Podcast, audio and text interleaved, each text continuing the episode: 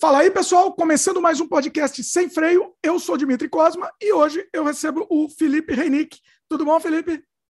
Olá, pessoal, tudo bom com vocês? Obrigado aí por me receber aqui no podcast e eu espero que eu consiga falar aqui um pouquinho sobre a vida cachorra, que é desenvolver jogos independentes.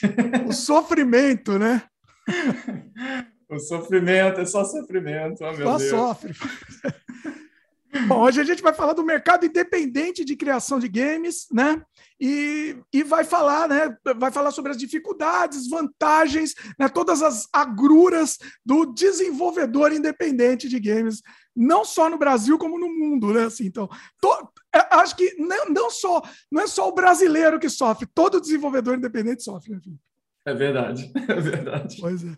O Felipe está lançando o jogo dele agora, né? Tá finalizando, né? Como é que tá? Tá na Reta final, como é que tá?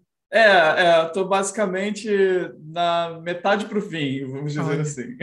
Esse, é, esse é o perigo. Esse é o perigo da história. Tá quase lá, quase lá. Tá quase, sempre tá quase lá, viu? Escute o que eu digo. Bom, deixa eu dar uns recados aqui, depois a gente vai soltar o papo aqui, que tem muita coisa para falar, tá? Pessoal, vocês vão gostar muito do papo, assim, mesmo para quem não desenvolve jogos, eu acho que vocês vão entender melhor como funciona, né? Como que, que funcionam os, os meandros aí do desenvolvimento de games e entender melhor o, o, o, os jogos que vocês gostam. É, se você gosta de jogo independente, mesmo se você não gosta de jogo independente, você entender melhor como funciona, né? Por trás, né? É, é uma coisa assim. É, Para quem não conhece, é, vale a pena também acompanhar o papo. Bom, Deixa eu dar um recado aqui, Felipe, aí depois a gente solta o papo sem freio aqui. Quem está assistindo agora, já aproveita, dá o like logo no começo do programa. Se não é inscrito, se inscreve, clica no sininho de notificação, aquele papinho todo para o YouTube entender que você gosta do conteúdo que a gente faz, para ele continuar, continuar te recomendando, para ele entender que o conteúdo que a gente faz é importante para você, relevante, né? Então, faz isso agora também. E outra coisa, ajuda a gente também divulgando o programa. Gostou desse tema? Gostou desse assunto? Passa para frente. É, é, legal. Passa em grupo de WhatsApp, em grupo de discussão, enfim. A gente sempre está disponível às quintas-feiras no youtube.com/barra Dimitri Cosma e sempre no dia seguinte nas plataformas de áudio, né? Spotify, Apple, Google, Amazon Music, etc. Todas as plataformas você encontra a gente lá também. Então você escuta a gente ou assiste onde você bem entender. Você também encontra esse programa, além de muitos outros trabalhos meus, como filmes, games, artes, tudo no dimitricosma.com. Tá tudo organizado lá, você vai encontrar também meus outros canais. Tá tudo lá fácil, organizado. Você vai ver meu itch.io também. Como hoje o assunto é games, você vai ver meu itch.io lá, tem um monte de jogo lá disponível para vocês. Muitos deles, a maioria, diria que é de graça, inclusive. Então, entra lá que vocês vão curtir. E por último, o recado mais importante, se você gosta do conteúdo que a gente faz, considere a possibilidade de se tornar membro aqui do canal. Você vai ter disponível imediatamente um monte de conteúdo, um monte mesmo. Imediatamente quando você se tornar membro, tem um monte de curta-metragem, vários curtas-metragens que não dá para não dá para eles ficarem abertos, um monte de documentários de desenvolvimento de curta-metragem, muita coisa. Tem o, o nosso longa-metragem, por exemplo, Desamantes, tem um documentário lá completo de desenvolvimento, é, duas horas de material, então é muito bacana. É uma aula para se fazer cinema de baixo orçamento. E tem também, já que a gente está falando de jogo, tem um conteúdo é, é, novo lá que eu coloquei uma entrevista falando do meu jogo Surrealidade para um trabalho de faculdade. O pessoal estava fazendo um trabalho de faculdade e, e, e, o tema era o meu jogo Surrealidade. Então, está é, lá disponível na íntegra a entrevista falando sobre surrealismo, sobre o desenvolvimento de surrealidade, e a gente foi mais profundo, é, trabalhou do, como o inconsciente foi vinculado no desenvolvimento do jogo e, e, e as, as, teorias surrealistas, enfim. Tá um papo muito legal, mais, mais voltado para o acadêmico, lá também disponível para os membros. Então, clica em Seja Membro, dá uma olhada lá, sem compromisso, você vai ter acesso imediato a esse conteúdo. Feitos todos os jabás, Felipe, vão aproveita o momento jabá aí, faz seu jabá aí também, fique à vontade. Tá bom. Todos os jabás, é... manda é, Bom, é, como vocês sabem, meu nome é Felipe. É, quando o Dimitri fala que eu sou um desenvolvedor independente de jogos, eu fico até nervoso, porque eu, eu, um dia eu me vi, assim, as pessoas me chamando de desenvolvedor independente de jogos, porque para mim eu só estava fazendo o meu joguinho no meu quarto e, e era isso. Mas, é assim, eu estou trabalhando num jogo agora que é para Na verdade, é para Game Boy, é, é, é, um jogo retrô e ele também vai ser lançado para PC e eu espero que eu consiga fazer ele ser lançado para Steam também. Mas o nome do jogo é Swordbird Song, é, é, um jogo que é basicamente uma carta de amor aos meus jogos preferidos de Game Boy, é, é uma carta de amor ao Zelda Link's Awakening. É, e eu estou desenvolvendo por pura paixão e sem experiência nenhuma e aprendendo enquanto desenvolve. E está sendo uma experiência muito, muito louca. então, para quem quiser, é, eu tenho meu itch.io uh, também. É, o nome é Freinick, F-R-E-I-N-I-C-K-E.it.io. É, e você pode jogar o demo lá. É, é, a primeira, basicamente a primeira área do jogo e, é, e esse demo já é basicamente como o jogo vai ser mesmo, é, com história e tudo. E é basicamente a primeira fase do jogo. e eu espero que em setembro é, é o meio que o meu o meu deadline para mim mesmo. Eu espero que até setembro eu consiga terminar esse projeto e lançar ele até lá. Então, até setembro, provavelmente, o joguinho vai estar lá também no meu It, no meu Itch.io e provavelmente, posteriormente, vai para o Steam. Mas isso é uma coisa que ainda está no ar. Olha aí, é, eu vou deixar também aqui na descrição, tá? Vou deixar o, o seu Itch.io aqui na descrição também. É, o YouTube ele é meio chato para colocar link, tá? Eu descobri há pouco tempo aqui que quando você coloca link, ele meio que penaliza o vídeo. Mas eu vou deixar o seguinte, pessoal. Eu vou deixar, eu vou tirar os pontos e vou dar um espaço no lugar dos pontos. Acho que aí não, não vamos ter problema. Aí você só coloca o ponto. O pessoal vai, vai quebra, resolveu quebra-cabeça aqui. Vocês vão achar, mas eu vou deixar o endereço inteiro aqui na descrição, tá? É, se, se der algum problema também, é, pode me seguir. É, é, o, o, meu nick, o meu arroba é Freinick, basicamente em todas as redes sociais. Mais uma vez, F-R-E-I-N-I-C-K-E. Você pode me seguir no Twitter, no Instagram. Eu sempre boto update lá de como é que está o jogo e, e, e, peço opinião das pessoas. Tem gente que participa junto comigo, me ajuda a criar o nome dos personagens. peço opinião de todo mundo lá e eu sempre estou postando update. Os links para os demos estão todos lá também. Então, se quem quiser me seguir, é só, é só ir lá também no, no Twitter ou no Instagram. Basicamente, essas duas, duas redes sociais que eu uso mais. Você tem a. Eu, eu rodei o jogo aqui, você, quando começa o jogo, você, você fala invento, invento games.com, invento.com, né? É isso? É, inventogames.com é, é um basicamente é, assim, é, é, um, é um projeto em paralelo com esse jogo. É, eu tenho várias. É, é, conforme esse jogo foi começando a ser desenvolvido, eu, eu pensei assim como um, um, como designer que sou, né? Eu trabalho como designer gráfico numa agência é, de marketing digital e eu automaticamente já pensei num todo um brand para levar esses jogos comigo, né? Então, como eu tenho projetos é, futuros para outros jogos também, eu estou querendo já desde o início, desde o primeiro, já meio que colocar eles embaixo no guarda-chuva da Invento Games, que é basicamente um, um estúdio feito basicamente por mim mesmo e algumas pessoas que, que eu contratei para me ajudar assim, algumas coisas muito específicas no jogo. E, e, e por enquanto assim o site ainda está em desenvolvimento é, e talvez ele só seja publicado mesmo quando eu tiver mais de um projeto é, na mesa, né? Mas por enquanto eu, eu, já assino o jogo como Invento Games, mas é, esse é um projeto que ainda está desenvolvendo também. Tá. E o jogo tá bem bacana, né? Eu, eu, eu joguei o demo, muito bacana, gostei bastante. Uh, agora, que, que história é essa? Assim? Você falou assim, ele a princípio é pro Game Boy. Ele é um jogo de Game Boy, exatamente. Não, assim, a estética eu a estética a gente tá vendo, tá claro, mas assim, ele vai rodar no Game Boy, não? Não é, não é só estética, ele é um jogo de Game Boy. Eu estou Caramba. desenvolvendo um jogo de Game Boy. Ele roda nesse, nesse bichinho aqui. É, ah, inclusive tem. É, é, é a, a, comunidade de Game Boy é, é, super ativa na internet, né? E eu, eu nem sabia disso, mas é, é, recentemente eu dei de cara com toda uma comunidade que existe. O Game Boy ele é o queridinho né, da, da, da dos videogames retrôs. E tem toda uma comunidade que modifica Game Boy e, e bota bateria para não precisar de pilha. Tem tela nova. Esse meu mesmo aqui é modificado. As pessoas só pegam a placa-mãe e, a, e, botam aqueles mods todos de tela né, nova, com, que, tem, que é retroiluminada e tem bateria, um monte de coisa, né? Speaker novo e por aí vai. E com isso também deu uma aquecida na comunidade de desenvolvedores de jogos para Game Boy.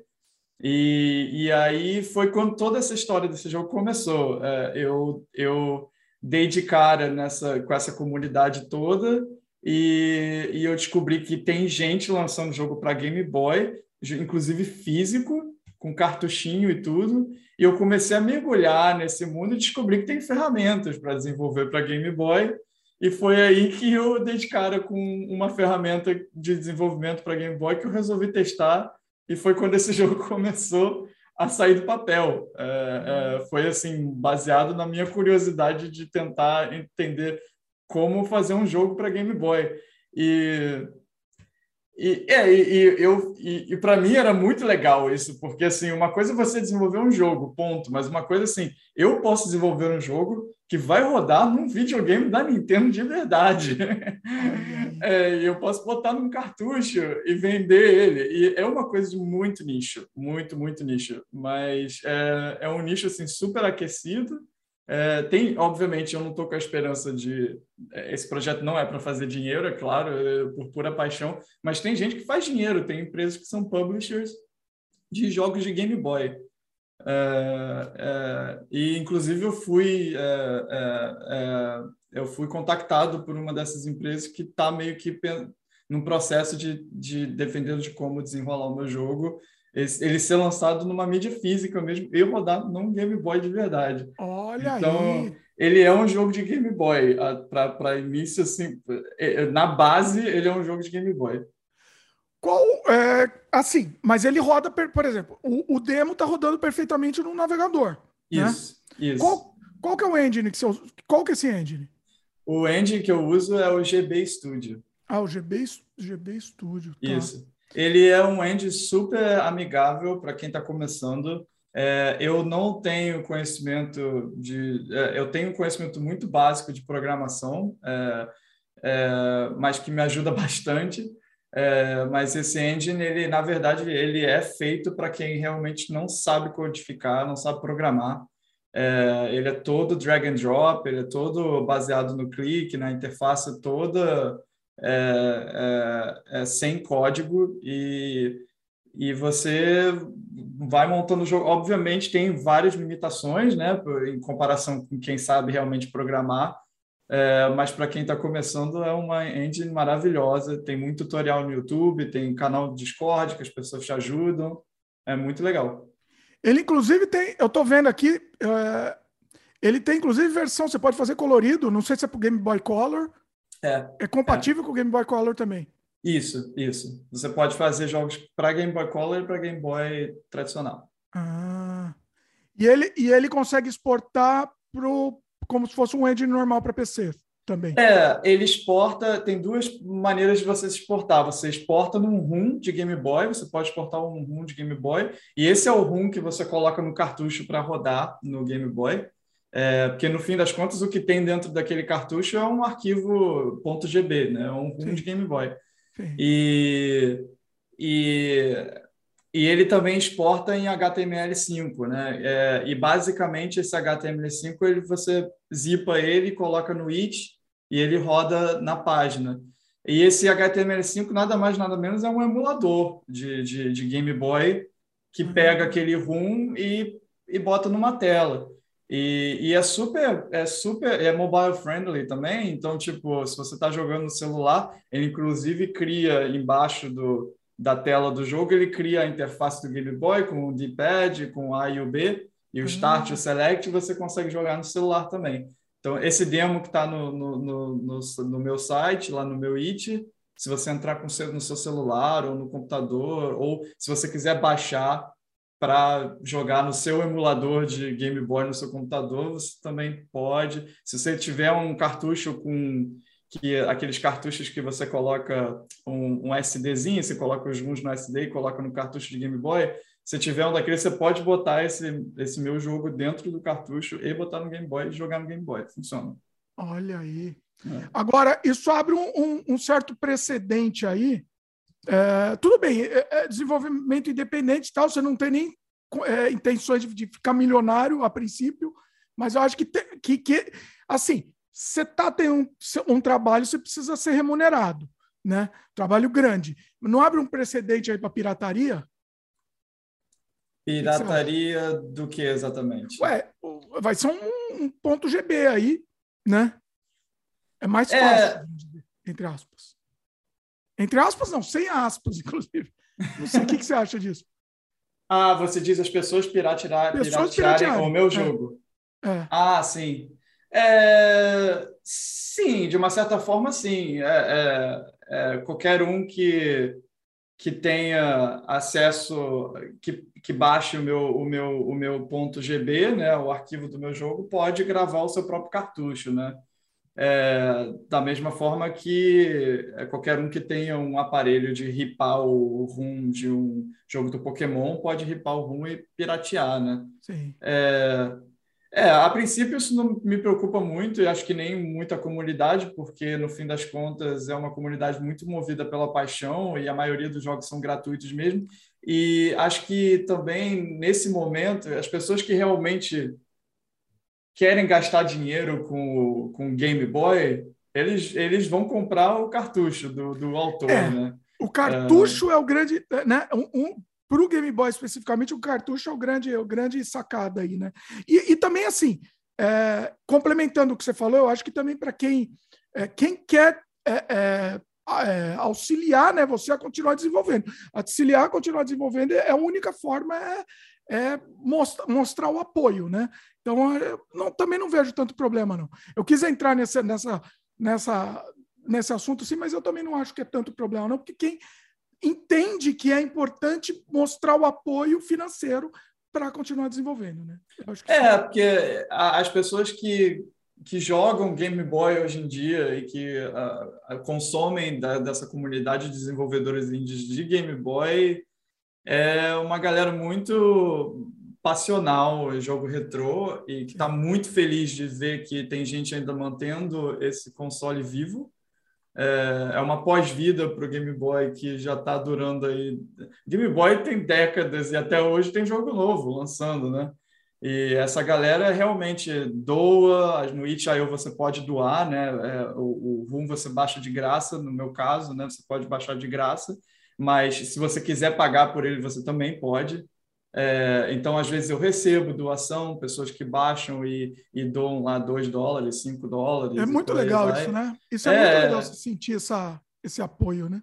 Sim, é maravilhoso. E é uma coisa que eu não estava nem esperando. E eu fico, assim, surpreso de uma forma muito positiva em relação a, tipo, nossa, como eu sou, sou uma pessoa fazendo um jogo, mas tem gente realmente disposta a pagar um café aqui para para ajudar e isso dá um boost assim no nosso no, no desenvolvimento que você fica muito feliz, né?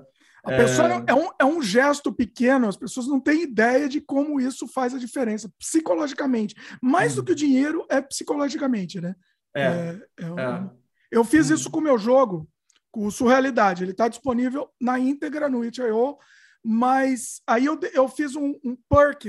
Você, você pode baixar o jogo de graça, mas aí eu dei alguns extras se a pessoa quiser pagar. Eu, por exemplo, os modelos 3D eu deixei disponível para impressora, por exemplo. Quem quiser imprimir os personagens do jogo em 3D, é, paga lá um valor pequeno, acho que é um ou dois, dois dólares, uma coisa assim também, e aí você consegue baixar como extra. E eu estou pensando cada vez mais, dá mais extra. Mas deixar o jogo também disponível para o pessoal também, e essa é a ideia também. É, sim. É, acho que o ápice do desenvolvimento de Game Boy, do desenvolvedor, pro, o ápice do jogo para um desenvolvedor independente de Game Boy é ter o seu jogo lançado de forma física. Sim. Tem gente que faz isso por conta própria. Se eu quiser, eu posso lá ir no AliExpress e achar algum, algum supplier da, da China que produz cartuchos de Game Boy, mandar meu ROM e, e comprar. É, 50, 500 cartuchos de lá e, e vender por conta própria, né? É, fazer a minha própria embalagem, manual, etc. mas existem vários publishers uh, de Game Boy hoje em dia que publicam jogos indies. Uh, desde que você não use a marca da Nintendo, qualquer trademark da Nintendo, coisa do gênero, é, é, legalmente, eu, eu, não sei, eu realmente não sei assim quais são as implicações legais, mas até onde eu, eu vi acontecer, assim, não, nunca ouvi falar de nenhum problema Nintendo mandar parar ou qualquer coisa do gênero é, porque ninguém, na verdade, está usando marca de Nintendo nem nada do gênero. É, e esse, esse, é o, esse é o top, assim, vamos dizer, do, do desenvolvimento de Game Boy. É você realmente ter um cartuchinho de Game Boy que é seu, foi você que fez. Você tem um jogo que roda num, num dispositivo da Nintendo. Isso para uma pessoa, para mim que nasceu, que nasceu, não, cresceu jogando Super Nintendo é, e Game Boy, nossa, ter o meu jogo ali no cartucho é maravilhoso. Você é mais novo que eu. Você, você, começou no Super Nintendo, então isso que eu ia te perguntar, inclusive. Não, é, eu, meu primeiro jogo foi Atari. Sério? Como assim? Você é muito mais novo que eu. Não, eu tenho 35. É, não sou tão eu, eu, tenho, assim. eu tenho 22, então. não, mas é, eu, é, eu não sei de onde veio aquele Atari, mas na minha, na, na minha casa tinha um Atari, desde que eu lembro. É, é, é meu pai sempre foi muito é, sempre foi muito é, entusiasta de videogame, mesmo que ele não jogasse. Ele não jogava videogame, mas ele adorava comprar os consoles e os jogos para as crianças jogarem, né? E, e aí eu minha irmã, a gente já tinha um Atari, e aí meu primeiro videogame mesmo foi um Atari 2600. Jogava naquela TV de madeira lá da minha avó. E, e aí meu aí eu fui para Master System, Super Nintendo e por aí vai, PlayStation 1. Você foi então toda, você pegou todas as gerações, então. Peguei, peguei todas. É porque no Brasil também tudo isso chegava muito atrasado, né? Porque por mais que o Atari e o Super Nintendo, o Nintendinho e o Master System sejam dos anos 80, eu nasci em 87, mas no Brasil a gente não tinha dinheiro para comprar o Super Nintendo nos anos 90. E aí esses videogames que eram Master System, Atari, eles vendiam muito, né? Porque eram bem mais baratos. Eles eram da década passada. É. E aí era isso que no Brasil a gente estava vivendo os anos 80 dos Estados Unidos, nos anos 90. Né? É, é verdade, é. Tava, tava, tinha, um, tinha um delay aí. Né? Tinha um delay, é. O, qual que foram suas maiores influências? Assim, jogos jogos do, do coração aí? Ai, difícil isso. É difícil. eu sou louco pela Nintendo. Isso, assim, com certeza, eu acho que a Nintendo é o estúdio Ghibli do, dos videogames, né?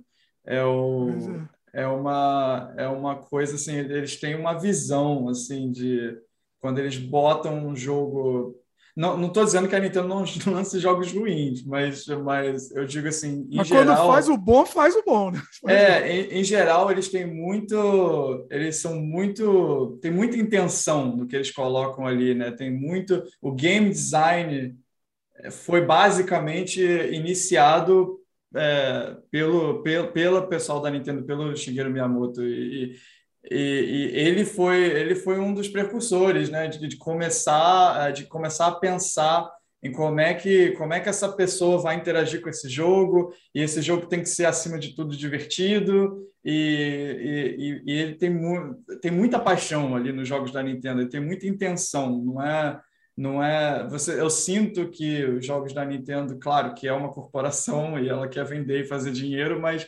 eu sinto que tem muita paixão ali no, no que é colocado nos jogos. E então eu sou assim, tem um amor louco pela Nintendo. É claro que não é fácil ser fã da Nintendo no Brasil hoje em dia. É, Qualquer lugar, né? São... Aqui também, aqui no Canadá também. Vou te falar a verdade, viu? A gente tem um Switch aqui que está encostado, porque não dá. o, o, jogo não baixa o preço, não baixa. O jogo não baixa, é, o jogo não baixa o preço. É, aqui no Canadá até ajuda, porque assim, até, até ajuda não, mas assim, aqui no Canadá até a, de uma certa forma você tem uma cultura de revender coisas usadas. É, com, com, é, as pessoas têm essa cultura aqui de revender as coisas e o fato do jogo não abaixar de preço, de uma certa forma, é até bom para essa cultura, porque Sim, às vezes eu compro meus jogos do, da Nintendo e eu sei que eles vão continuar custando 79 dólares para sempre. E quando eu vender, eu vou poder, eu vou jogar e vou poder revender e recuperar é, como investimento, né? Tudo bem que o jogo não é um investimento, mas é, só, é mais para mim é diversão, não é investimento.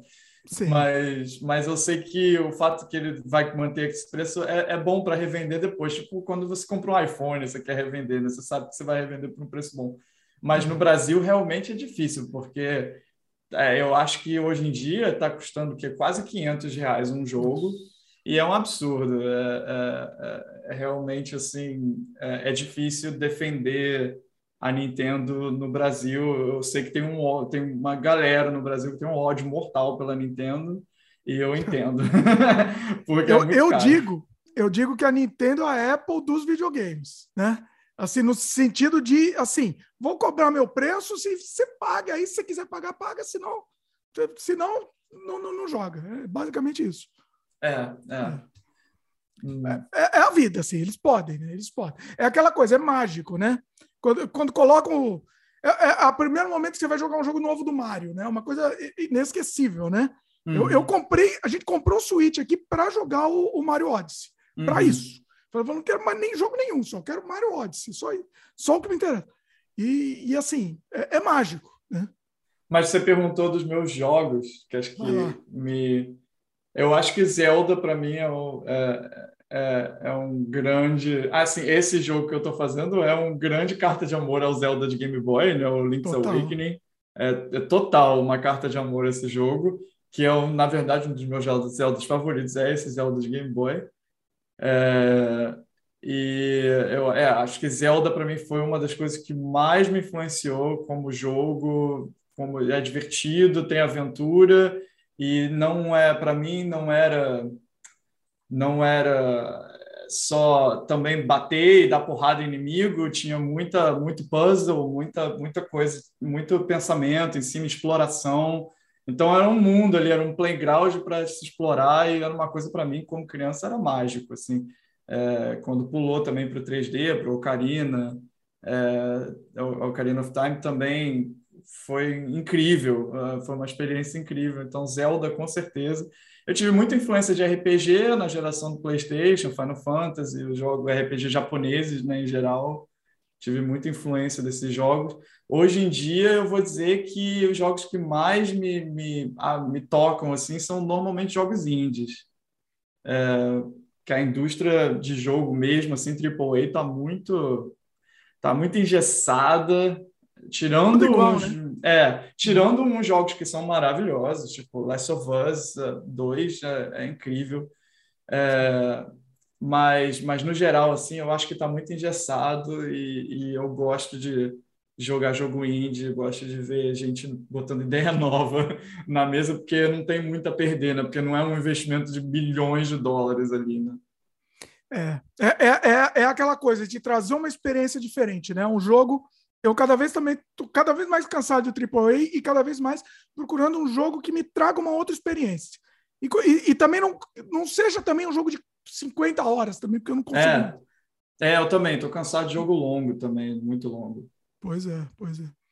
O... É, eu tô, compartilho do seu, do seu também, dos seus gostos. Eu, eu sou mais Mario, eu tô, tô mais pro Mario, mas Zelda também é uma coisa que, que, também. Eu não peguei, eu não peguei a época do, do 64. Eu na época eu não joguei.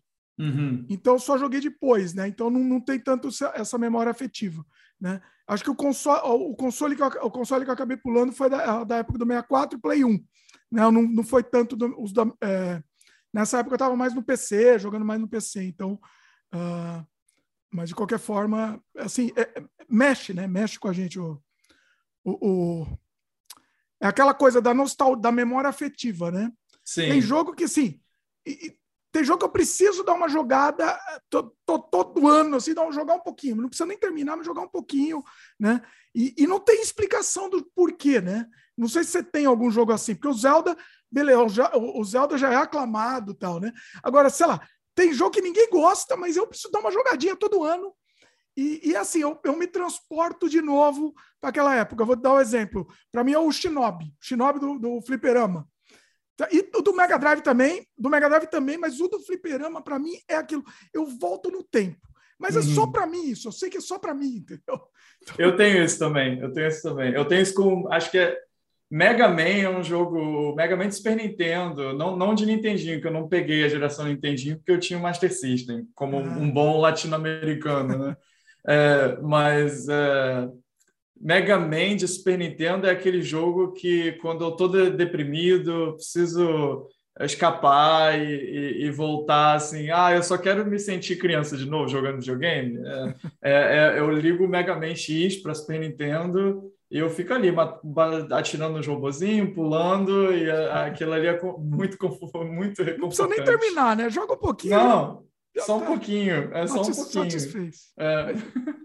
Pois é.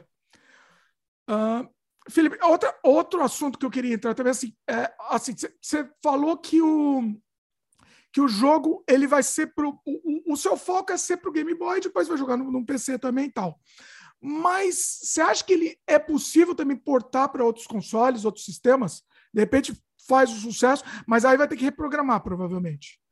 É, eu já, eu, eu, eu já vi projetos de outros desenvolvedores que foram foram portados. É, o GB Studio, essa engine, não, não existe nenhuma possibilidade de você portar jogo através dela.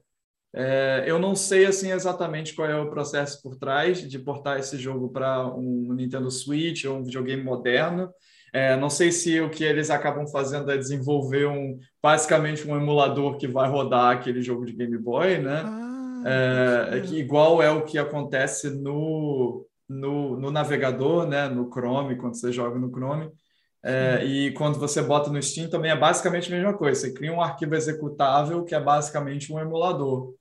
É, e talvez seja isso, é, ou reprogramar o jogo inteiro. Eu, eu, realmente não sei te dizer assim qual é o processo, mas eu já vi jogos é, que, que, que é, foram lançados para Game Boy e foram portados.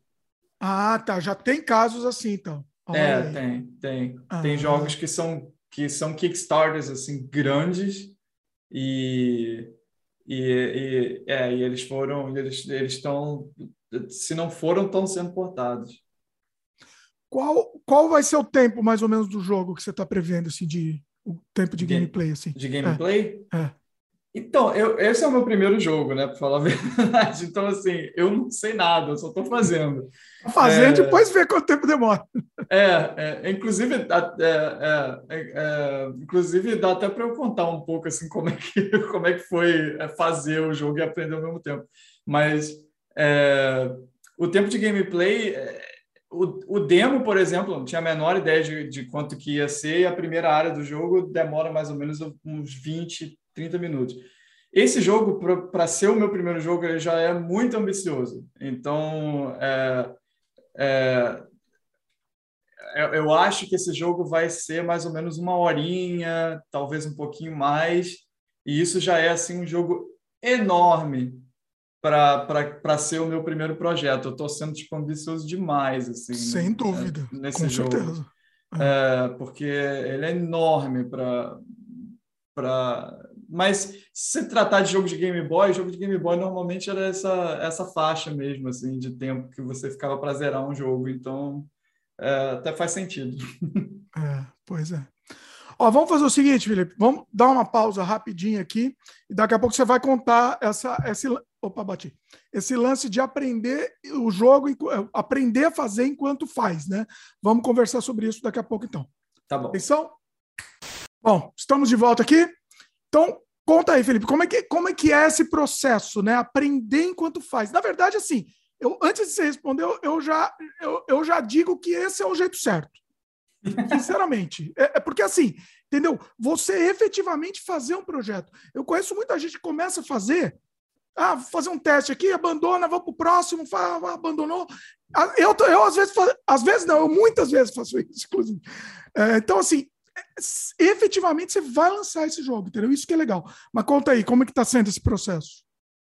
É, é, tá sendo muito louco, né? Assim, é aquilo que eu tava falando, que eu falei no início com você, assim, quando as pessoas falam, ah, é, Felipe está desenvolvendo jogos, desenvolvedor independente de jogos e tal, e e às vezes eu vejo pessoas me marcando no Twitter, às vezes, né, tipo, me, me retweetando ou recomendando, né, desenvolvedores de jogos independentes. E eu fiquei assim, meu Deus, eu nunca me vi como um desenvolvedor independente, ou, ou pixel artist, né?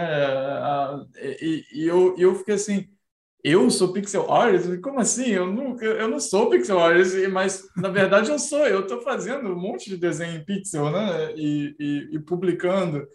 E foi mais ou menos assim. É, realmente, eu, eu, eu, como eu falei, eu, eu dei de cara com essa comunidade e de desenvolvimento independente para Game Boy, vi que a comunidade estava mantendo esse videogame vivo, achei isso o máximo e resolvi aprender e eu já tinha tentado fazer vários jogos, antes projetos de jogos, quando eu era moleque, faz, tentar fazer jogo na RPG Maker, é, fazia uns jogos, mas sempre, sempre, sempre parava, nunca, nunca ia. É, o próprio, como é que é o nome daquela, daquela engine que é, que é bem famosa? Unity? Unity, é. Ah. Unity também, comecei a fazer umas coisinhas ali, mas é, parava. E aí eu fui aprender GB Studio como da mesma maneira que eu fui aprender todas as outras coisas, né? Tipo, olhando tutorial e, e conversando com comunidade de Discord, etc. Mas, assim, meio que na expectativa que qualquer projeto que eu fizesse ali, eu ia no final acabar abandonando, porque foi isso que aconteceu durante toda a minha vida, né? Com o desenvolvimento de jogo. Mas eu vou te dizer que uma coisa que acho que acabou me pegando e que me fez é, ter foco com o desenvolvimento desse jogo foi o fato de ser de Game Boy e o Game Boy é um hardware muito limitado. Ele é um hardware dos anos 80 e a tela dele tem 200 por 300 pixels, não é exatamente essa, essa dimensão, mas é é muito limitado. E você, quando faz uns sprites dos seus personagens, você pode ter. Eles são tipo 16 por 16 pixels, e, e você só pode ter é, é, uns cento e poucos é, é, é, sprites únicos na tela, e por aí vai. Então é tanta limitação, são quatro cores. É, é, assim, se você está fazendo um jogo que vai rodar tanto no Game Boy Color quanto no, Game Boy normal, que é o caso do meu, né?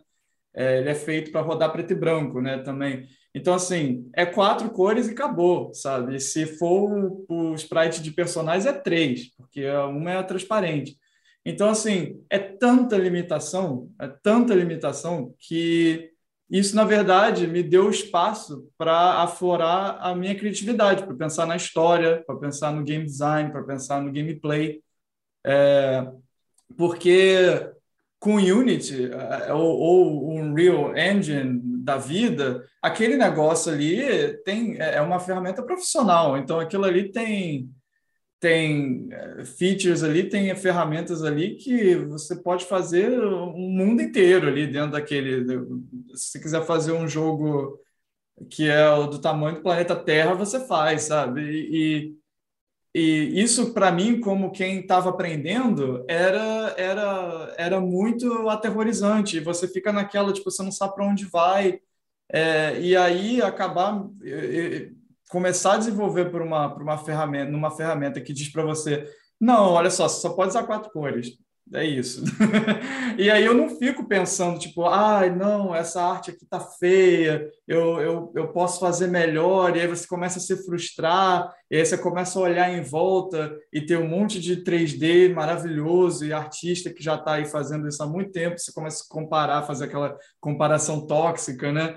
E no fim das contas, quando você olha no, no, cenário Game Boy, claro que tem coisas maravilhosas, mas você fica assim, é, mas no fim das contas todo mundo está ali limitado e tentando expressar a criatividade deles, mas ali ainda dentro daquela daquela limitação. Então isso não só me ajudou a a não ficar pensando nisso, de me comparar com os outros e comparar com jogos muito melhores que o meu, mas também me ajudou a ter foco. Tipo, ah, então tá, eu não preciso ficar pensando nas cores, eu não preciso ficar pensando é, nos melhores gráficos, no melhor isso, melhor aquilo, eu só tenho que.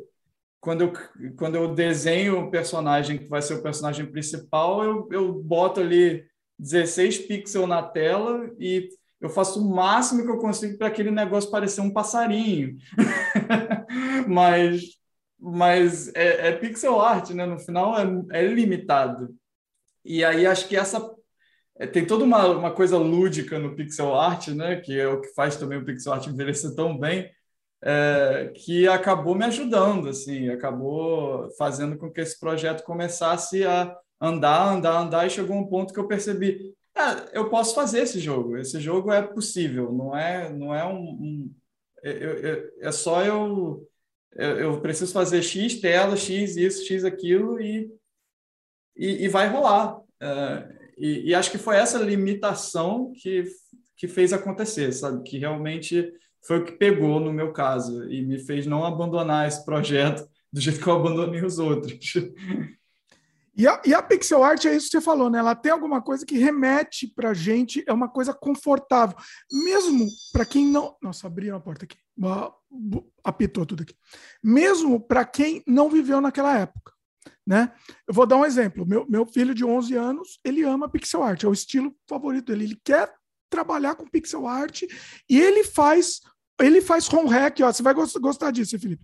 Ele faz home hack do Super, do, do Super Mario World, World, World. Eu vi, eu vi um vídeo, acho que vocês estavam postando um vídeo jogando os Moons Hacks e acho que ele estava falando que fazia, alguma coisa assim. Eu, eu, Nossa, eu, mas é, é, um, e é um negócio de louco, porque eu olho lá o que ele faz e assim, eu não, tô, não, não eu não sei, entendeu? E ele mexe com com. Tem alguma coisa que ele faz com assembly também, né? Porque tem que fazer para fazer home hack algumas ferramentas, ele precisa. Nossa, é um negócio assim, é uma loucura, assim. Então, assim, mesmo a molecada de hoje tem também esse negócio com o pixel art. O pixel art nunca vai morrer, né? É um estilo que nunca vai morrer. É, é impressionante, assim. É, ele tem realmente uma coisa ali no pixel art que é muito mágica, é muito porque é, é, mais uma vez é limitado e, e aí o que sai dali quando você vê aquele você tenta o máximo que você conseguir para fazer aquele cara gordinho com bigode e encanador parecer um cara, é, mas, mas é, no fim das contas, o, o, que aquela pixel art não consegue passar está dentro da sua interpretação, né? É, é, que nem que você lê um livro, né? Você está construindo a cena visualmente na sua cabeça, mas é, é não é é a limitação da mídia, né? O livro não pode te passar o, a cena como um filme e você vai fazer isso, né? E, e às vezes isso funciona em favor da história, porque quando você que monta, você monta do jeito que você que é o seu jeito favorito, que é o que você quer realmente ver, né? Quando você lê um livro, você monta a cena da maneira mais incrível que é para você. É, e a minha maneira incrível que aquela cena vai se, se é, se realizar não é a mesma maneira incrível que você vai ver aquela cena, né? Sim. Então, no fim das contas, o livro ele está contando aquela história, mas a gente está montando coisas diferentes e no fim todo mundo gosta. Agora, o filme não. O filme é aquilo. Se você gostou, beleza. Se você não gostou, vá para casa. É, e acho que o pixel art tem essa essa essa essa dinâmica. É, é, tem uma parte ali que precisa ser completada pela pela pela gente, pela nossa cabeça e a gente completa da maneira como a gente gosta e, e imagina aquele mundo da maneira como a gente gosta e, e acho que é por isso que funciona tão bem. É, eu acho que sim. E você falou outra coisa também que é muito verdade assim. Você ter ter se limitado, ter usado uma tecnologia limitante é, é um, fa fator fundamental para você conseguir terminar o projeto. Eu vou dar um exemplo. Eu comecei a fazer no Unity, inclusive, comecei a desenvolver um jogo de, de plataforma, side-scroller, né? E aí é isso, sem limites, né? E aí eu comecei a fazer, não, mas eu quero que seja perfeito. E aí, e, e aí começa a melhorar e começa a, a, refinar e enfeitar a coisa, que chega um momento que você para. Eu, eu cheguei lá, chegou, tá, tá muito legal, entendeu? Só que assim, pô, mas eu queria mais, né? Mas eu vou ter que parar, eu vou ter tempo para eu parar para conseguir fazer isso que eu queria mais, entendeu? Eu, não, eu vou precisar de muito mais tempo. Tá, depois eu faço, então, depois eu vejo. Você não, você já está com essa limitação, é isso que você tem que fazer e ponto, entendeu? Você constrói uma narrativa em cima disso. É, é, é você fez, é o caminho certo mesmo. É o caminho certo. Te, te, te digo assim, por ter passado pelo contrário, por ter, eu te digo isso por ter eu ter desistido de tanto projeto, justamente por isso, entendeu? Porque não tinha a tecnologia não tinha limitação, né? Uhum, é, exatamente. E, e, e, te permite focar em outras coisas, né? Tipo, game design é uma coisa que eu sempre fui apaixonado e eu adoro jogar jogo olhando pela ótica do, do game design, né? E, e perceber assim que ah, esse cara botou essa plataforma aqui porque ele quer que eu perceba que eu consigo pular mais alto se eu segurar o A por mais tempo. Ou ele quer que eu tente correr. Ele botou essa plataforma um pouquinho mais longe porque ele já sabe que eu sei pular, mas se essa plataforma estiver um pouco mais longe, ele sabe que eu vou tentar achar outro botão que corra. E ele não vai precisar me dizer isso. É, é, é, é, é o próprio Mario de Nintendinho é um exemplo mestre de, de, de game design. Né? Ele coloca o Mario no lado esquerdo da tela porque ele sabe que a fase vai para a direita, então ele sabe que você vai andar para a direita, e logo no início, a primeira que você encontra é um bloco com ponto de interrogação piscando.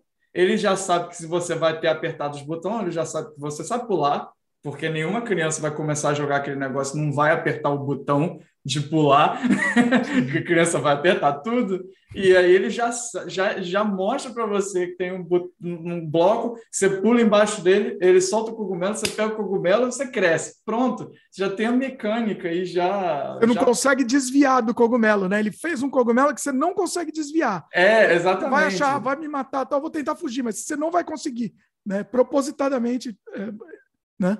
É, é, e eu amo isso, eu amo game design, eu amo, tipo, essa, essa, essa arte de, de, é, de fazer esse, esse, é, é, esse craft, né, de, de, de, de, de você fazer aquele, aquele cenário que parece que ele, ele, a pessoa que montou aquilo, ela montou aquilo justamente pensando no seu cognitivo, na sua, na sua, no seu senso de exploração. Mas você que está jogando, aquilo ali é perfeitamente intuitivo. Ninguém te ensinou a jogar Mario.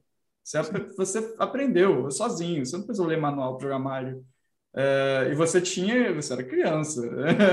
é, então, eu adoro game design e, e o fato do, do, do, Game Boy ter me limitado também é, me fez é, poder focar nisso nisso para o meu jogo, né? Quando eu comecei a criar a primeira área, eu na verdade eu fiz o jogo todo no papel. É, eu criei. Ah é? É, eu, eu criei o jogo inteiro no papel. É, é, e isso é uma coisa que a galera da Nintendo fazia muito também. Eles faziam tudo no papel e, e passavam no computador. E eu fiz a mesma coisa. Eu fiz o ah. jogo inteiro, todo o mapa, né, top view, né, que era o que ia ser o jogo. Eu fiz a praia. E aí, ah, aqui tem a casa do negócio, mas na casa desse personagem aqui tem um atalho que vai lá para a porta lá em cima mas se você quiser, você pode pegar esse outro caminho aqui, e aí aqui vai ter um puzzle de empurrar pedra, mas aí antes de você chegar nesse puzzle, eu vou botar uma pedra no caminho, que é para a pessoa saber que ela vai tentar empurrar aquela pedra, e aí quando ela chegar lá, ela já sabe que pode empurrar pedra, sabe? Tipo, essa, essas mecânicas.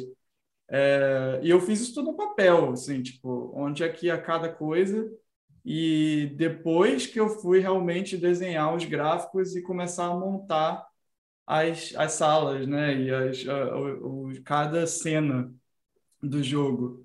E, mais uma vez, isso é graças ao, ao, ao fato de que o Game Boy me limita e, e eu posso gastar tempo com a coisa que realmente faz o jogo ser bom.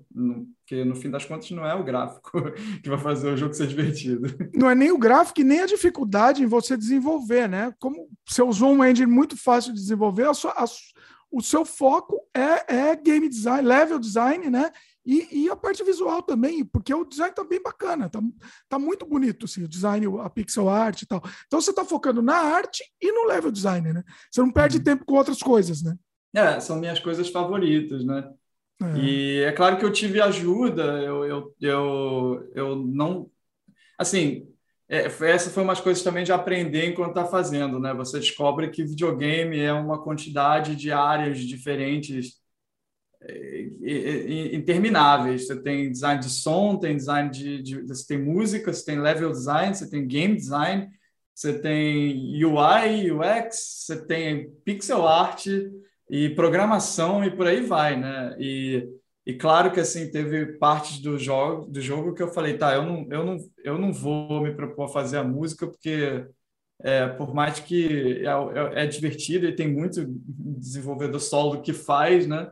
é, mas eu vou precisar de ajuda aqui. E, e, aí, na parte de música, por exemplo, eu achei alguém para me ajudar e tal. E aí, botei um pouco do meu dinheirinho lá para essa. Achei esse, esse cara que fazia chiptunes, né? E aí, perguntei para ele se ele conseguia fazer para Game Boy. Ele meio que aprendeu na hora também. E, e aí, ele desenvolveu as músicas para mim. É, e a mesma coisa com as ilustrações que eu vou usar para fazer a, a, a, arte, a arte de capa e etc. E se eventualmente eu fizer uma versão física e lançar um manual, eu, eu também paguei do meu dinheiro para fazer é, para um artista é, é, fazer essas ilustrações também porque eu queria também que essas ilustrações fossem bem legais e eu não, não confiava muito no meu talento de ilustração. eu achava que não ia chegar no nível que eu queria e aí eu falei, tá, eu vou, vou, vou pegar alguém aqui para fazer isso para mim. É, então, assim, claro que teve áreas que eu tive que, que, que pedir ajuda, porque... Mas, mais uma vez, é, você pode fazer também, sabe? Tipo, não, não tem muita não tem o, o GB Studio tem uma, uma parte uma, uma parte que é só de música que você pode pegar e só futucando lá você aprende a fazer uma musiquinha básica. É, então e, e, e evoluir para uma coisa bem mais avançada depois no futuro mas é, eu, eu, eu, eu sabia que essas áreas poderiam ser possíveis áreas que eu ia me frustrar e meio que atrapalhar o andamento do meu projeto, então eu resolvi, tá, eu vou botar um pouco de dinheiro aqui, esse mês eu não vou comprar esse videogame AAA aqui, e, e, eu vou pagar alguém para fazer uma música para mim, uh, e foi assim meio que, que andou. Então... É, é, um, é um caminho interessante esse, né? Porque assim, você não chama, não é uma pessoa, é, assim, é, é, é um contratado do projeto, né? Ele, o, o projeto continua seu, é, e, e você contratou a pessoa, um terceirizado, vamos dizer assim, né? É, freela, né? É, eu, eu a, procurei freelancers que faziam e, e pedi para ajuda nessas áreas, né? Para poder ter uma música que eu sabia que eu não ia conseguir fazer uma trilha sonora no nível que eu queria para o jogo. É, e, e aí eu falei, tá, eu vou ou eu vou tentar, né? Mas assim, de qualquer forma, tem toda uma comunidade ali fora que você pode tentar é, alcançar e procurar colaborar com, com, com, as pessoas, etc. Mas eu eu estava muito já enfiado no meu projeto, não estava assim com tempo nenhum para começar a tentar achar colaboração para ver se o projeto ia sair. E aí no final eu falei, ah, quer saber? Eu vou botar um pouquinho de dinheiro é, é, e, e para fazer acontecer, porque no fim das contas o projeto é, é, é eu tenho paixão por ele, então não tem por que não, não botar um, um pouco de é. dinheiro. Também não, não, eu acho que você fez o caminho certo. Eu, a gente estava há um tempo atrás, estava é, nosso jogo, a sua, a sua realidade foi redescoberto tal, e a gente estava planejando um remake, né? não um remaster, um remake, um full remake feito em Unity, tal, né? Todo em 3D em tempo real, tal. Aí, uh, o que que acontece? Um monte de gente quis trabalhar no projeto. Um monte, assim. Então, 30 pessoas. Tá todo mundo querendo trabalhar e trabalhar, é, assim, é, investir, né? Investir o tempo para depois colher, né? A minha ideia era fazer uma cooperativa e todo mundo sair ganhando nisso. Só que aí o que que acontece? Adivinha? Adivinha? na, na medida do que vai passando a coisa, as pessoas, não, como não entra dinheiro, as pessoas vão priorizando outras coisas, né? Tem jeito. Não, é, é, a vida é assim. Uhum. E, e, e não, não tem ninguém engajado efetivamente para vou trabalhar sem ganhar nada, ou talvez até gastar dinheiro para poder ver talvez alguma coisa daqui a um, dois anos. Né? Então é isso, aí a coisa meio que morre na praia. Né? Então eu acho que você fez o caminho certo mesmo de de assim, levar para você mesmo e o pessoal que for trabalhar é terceirizado no, no, no fim das contas, né? É o caminho. É, é, eu acho que também é, é, isso. Eu também eu também tive experiências assim pessoais é, é, é passadas com também projetos colaborativos que foram muito grandes, né? É, eu tive um canal no YouTube com uns amigos do Brasil que já faz muito tempo e ele existe até hoje. O nome é Vai Ser, é uma paródia de Cavaleiro Zodíaco. E esse canal ele depende de e muita gente, tipo mais de 15 pessoas ali, porque Eita. eu escrevo e o meu amigo edita, mas cada ator é uma. Assim, começou pequeno, começou menor. É, no final era a gente mesmo fazendo voz de vários personagens diferentes, dublando e etc. É, mas aí depois começou a ficar mais, entrou esse, essa pessoa aqui que faz essa voz dos personagens e é basicamente qualidade profissional. E aí você vai pegando mais gente, o projeto vai crescendo, vai ficando popular, aí vai aumentando a qualidade, aumentando, aumentando. E no final a gente tem 15 pessoas num projeto colaborativo. É, e é isso, né? Cada um tem sua vida. Então, assim, tem gente que, que o projeto já está rolando há 10 anos, mais de 10 anos. Então, assim, eu entendo, cada um tem sua vida, tem suas prioridades, não tem tempo para fazer, ou tinha tempo, mas deixou de ter, ou tinha interesse, mas agora já nem tanto. E tudo bem, sabe? Tipo, é, é, é, a, é a, vida, né? É, mas, mas aí o que Vai ser só o jabá, então aproveita e faz só o jabá. Eu, é, vai ceia, né? Ele tem 158 mil inscritos, é isso aqui? Isso, isso. Ah, vou deixar, vou deixar na, na descrição também. É, esse canal é um projeto que começou quando eu tinha 20 anos, 20 e poucos anos, e, e, e, com os amigos. E, e ele, é, e assim, é um projeto que é colaborativo, mas é, é, toca nisso que você falou. Hoje em dia, o projeto entrou num, num, numa qualidade que é tão alta, que a expectativa de qualidade é tão alta, que virou um projeto tão complexo que para lançar um episódio a gente demora três, quatro meses, sabe? Nossa. Porque depende da disponibilidade de todo mundo. Então, tem um vídeo a cada três meses, a cada quatro meses. É, e isso era uma coisa que, mais uma vez, para o meu projeto, meu primeiro jogo, eu, eu não podia deixar isso acontecer.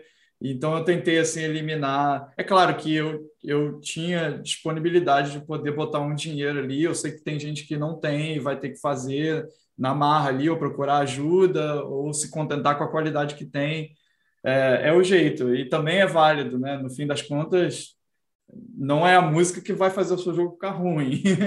É, Sim, o é. Flap, Flappy Bird é um dos jogos mais famosos de, de, de, de iOS da, da história do videogame, mobile e e é um cara que fez o jogo do jeito que dava. Com asset né? flip roubando o gráfico da Nintendo. É, é. E é válido, é um jogo muito bom, porque o negócio ele... era viciante demais aquele Então, é, é, viciante demais, foi um fenômeno, um fenômeno tal, mas você acha que ele ganhou dinheiro?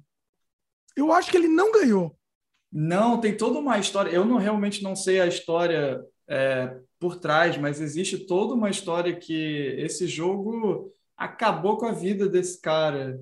É, eu não sei, acho que ele é do, acho que ele é vietnamita e, e eu não sei a fama que esse jogo tomou, a proporção que esse jogo tomou, é, realmente assim afetou ele é, é em várias questões assim. Eu não, mas eu não sei exatamente é, o que, que aconteceu. É, depois vale aí deixar, de repente, um link aí, ou, ou é. o pessoal vai, pesquisa aí no Google sobre a história do Flappy Bird, porque esse jogo tomou assim as proporções que, que esse cara, eu, eu não acho que ele ganhou dinheiro e eu acho que ele perdeu muito com esse jogo, porque é, deu, uma, deu um, uma virada, assim, na vida desse cara, mas uma virada bem negativa, assim, eu ouvi falar. É, eu, eu vi, você está falando aqui, ó, eu achei uma. Na própria Wikipedia, né? Está falando aqui. É, ele, ele queria remover o jogo, inclusive, né? Por causa de toda a atenção negativa que recebeu, falaram de, de asset flip e tal, né? É, e aí ele falou: não é relacionado a assuntos legais, eu simplesmente não aguento mais. O cara surtou, né? Surtou, é. assim. É, a gente nunca está preparado para virar um fenômeno de internet, né? Imagina é, o cara deve ter desenvolvido um isso em cinco minutos na casa dele lá, soltou sem imaginar, né? É, e às vezes é, é, é, gente nova, adolescente, e aí vem o mundo inteiro, começa a falar um monte de besteira na cabeça da pessoa, que a gente sabe muito bem como é que a internet é, né? E, é. e aí é, pode dar problema. Pois é. Você estava falando de level design, eu vou, eu vou aproveitar essa deixa fazer dois pequeno jabás aqui de duas entrevistas que, que a gente fez aqui que foram incríveis. Assim, história, história viva, assim. Primeira dela é o Sem Freio 165. Não sei se você assistiu, Felipe, eu te recomendo aqui. 165 com o primeiro game designer brasileiro, que é o Renato De Giovanni. Foi assim, foi mais de quatro horas de conversa e ele, ele faz exatamente é, até hoje essa mesma ideia de desenvolver com limitações. Então ele, o negócio dele é adventure, principalmente adventure em texto, desde, desde aquele tempo e ele continua mantendo e continu, ele criou um engine disso e continua atualizando esse engine é, até hoje. Então, assim, é uma, é uma aula de, de, de game design, de história do videogame. Recomendo vocês assistirem esse. E na sequência, recomendo o, o Sem Freio número 190, 169, que é. Eu entrevistei o criador do game Incidente em Varginha, que é o Odair Gaspar. Né, que assim foi um dos maiores blockbusters de, de games brasileiros, né, do, saiu nos anos 90. Não, não, você chegou a jogar? Conhece esse? Não, não joguei. Agora eu tô muito afim de jogar esse jogo, que Nossa, é assim, foi incrível. É um negócio assim, e, e ele mostra, inclusive ele mostra make-off, ele depois de ter feito o jogo, ele virou professor de level design, inclusive. Então ele fala várias, várias coisas em, em cima do level design mesmo, tal, como que ele fez, ele mostra é, é, o próprio engine que ele desenvolveu. Então, assim, é muito, muito bacana. Eu recomendo esses dois programas aí, que é um panorama muito grande. Ao todo vai ter mais de oito horas de conversa aí. Oito horas de conversa é, é, é, é de aula de aula de game design. Para quem quer saber, recomendo, eu vou deixar na descrição aqui. E você também, Felipe, depois se você puder assistir, você vai gostar. Certeza. Nossa, eu quero muito jogar. Esse jogo da ET de Varginha para que plataforma? Foi para PC. Ah, e eles estão, inclusive, eles estão tentando um. Estão com planos já de fazer um. um não é nem um remaster, nem um remake, mas de relançar ele no Steam. Estão uhum. é, com planos. Porque assim, ele é difícil de rodar, né? Hoje em dia ele não, não, não roda tão bem. Então eles estão querendo lançar uma versão que rode bem assim no, no próprio Steam. Então, estão tão encaminhados em cima disso, né?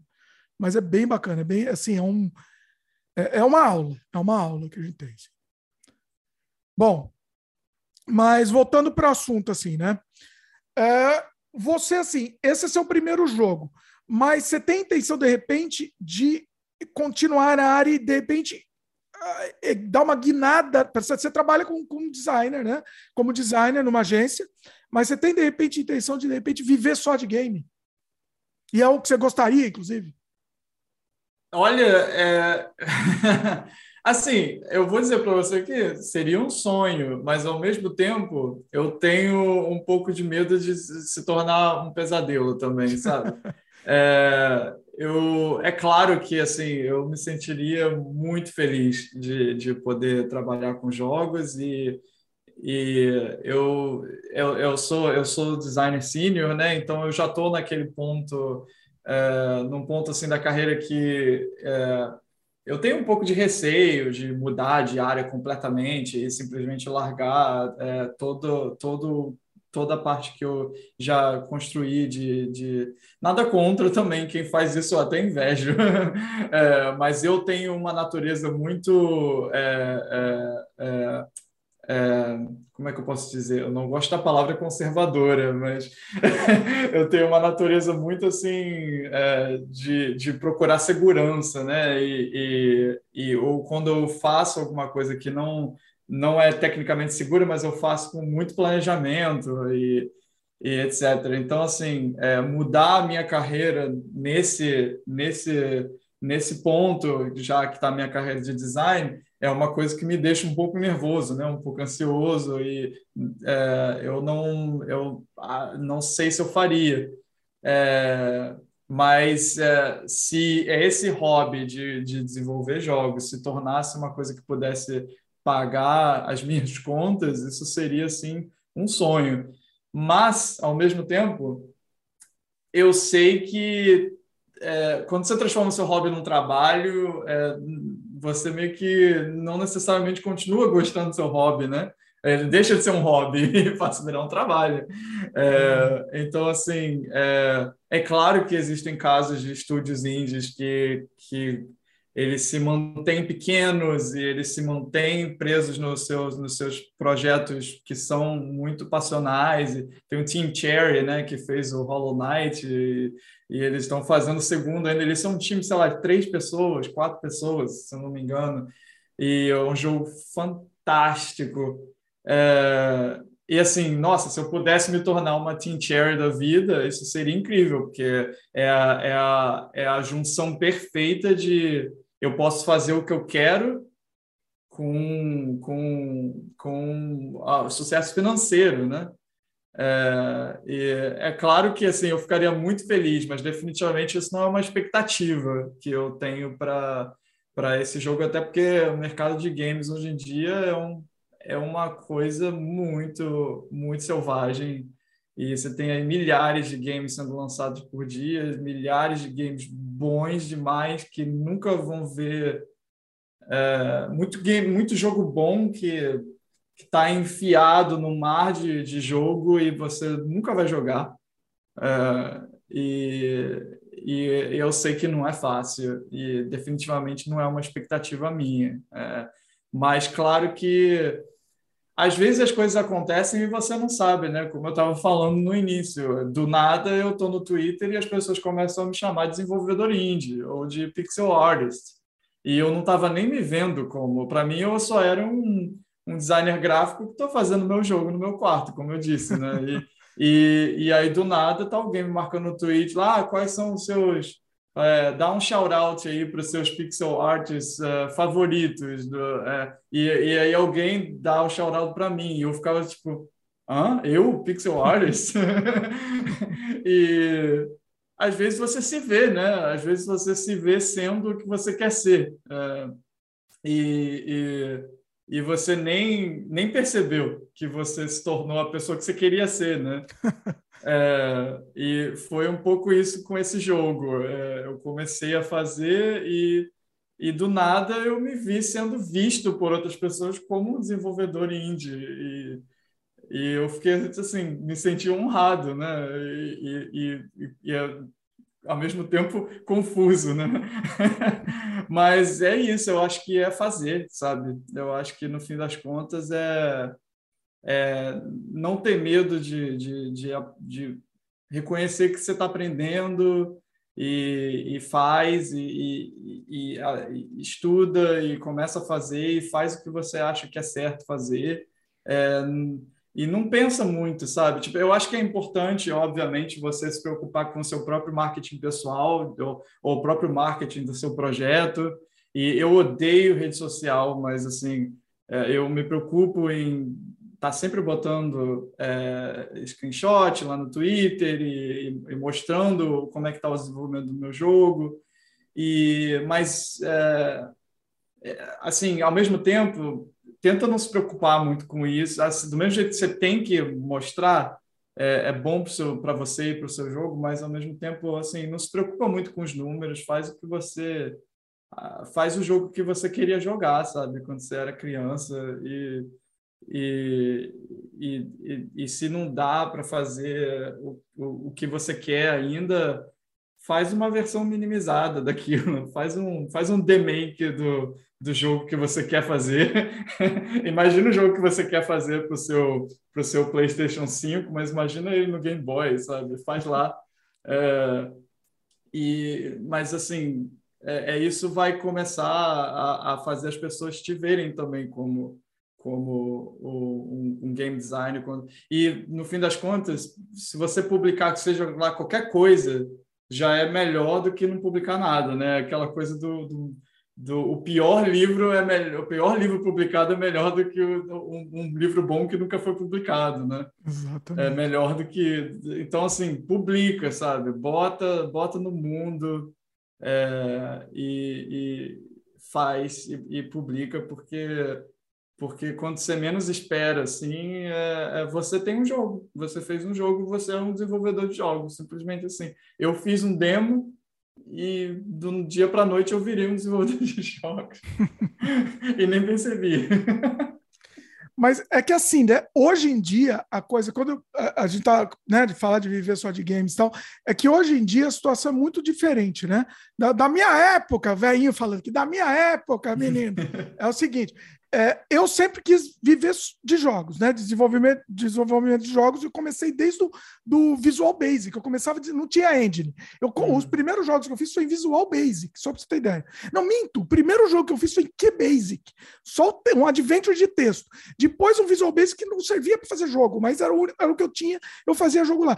E não, isso não tinha, não tinha saída. Não, não existia, não, nem, nem internet existia, né? Uh, e assim, e, e o, o, como eu consegui conciliar um pouco trabalhar com jogo e ganhar dinheiro na, na, no, no ano, nos anos 2000, vamos dizer, que é pegar, fazer um monte de jogo por minha conta própria, deixar no meu site lá para divulgar. Só que esses jogos não me, não me davam dinheiro, eles serviam só para vender a ideia para um cliente, ou para um advergame, ou para um treinamento, enfim, né? Eu estava fazendo jogos para os outros lá, entendeu? Mas pelo menos eu estava fazendo jogo. Agora, nunca, nunca não, não tinha como passar na, pela cabeça a ideia, e não é que só para mim, tá? Para ninguém. É, bom, eu tentei fazer, né, lançar um jogo de prateleira na época offline. É, chegamos a lançar, mas assim, não ganhei nada também. Mas não existia chance de você viver daquilo não existia, né?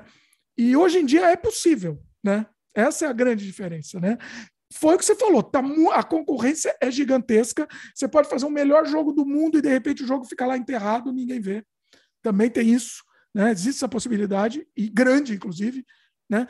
Mas, mas eu acho que as portas estão aí, né? Se o seu jogo tiver um diferencial, você vai, pelo menos você vai ter o seu nicho, né? O que, que você acha?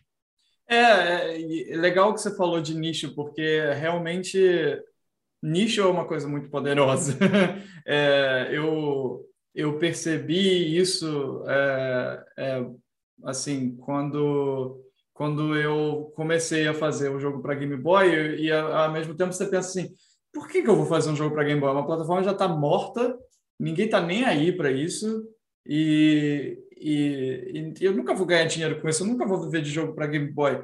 Sim, é verdade, o Game Boy já é uma plataforma que morreu, né? Mas ao mesmo tempo eu percebi que, é, mas justamente porque eu estou nesse nicho, eu me destaquei. É, e, e, eu ganhei, é, não que eu seja super famoso ou qualquer coisa no Twitter ou etc. No meu Twitter é super pequeno, meu Instagram também, e é o meu Instagram pessoal que começou a, a, a meio que virar meu Instagram de, de jogo, e porque eu fui publicando meus desenhos, meus jogos lá, é, meus screenshots lá, mas o mas a é, é o assim, você você acaba eu perdi, até perdi minha linha de raciocínio. A gente estava falando de, do nicho, né? É, o nicho, isso. Aí o, você acaba se destacando, porque você não está mais naquele mar interminável, naquela tsunami de jogo no Steam, que, que não acaba mais.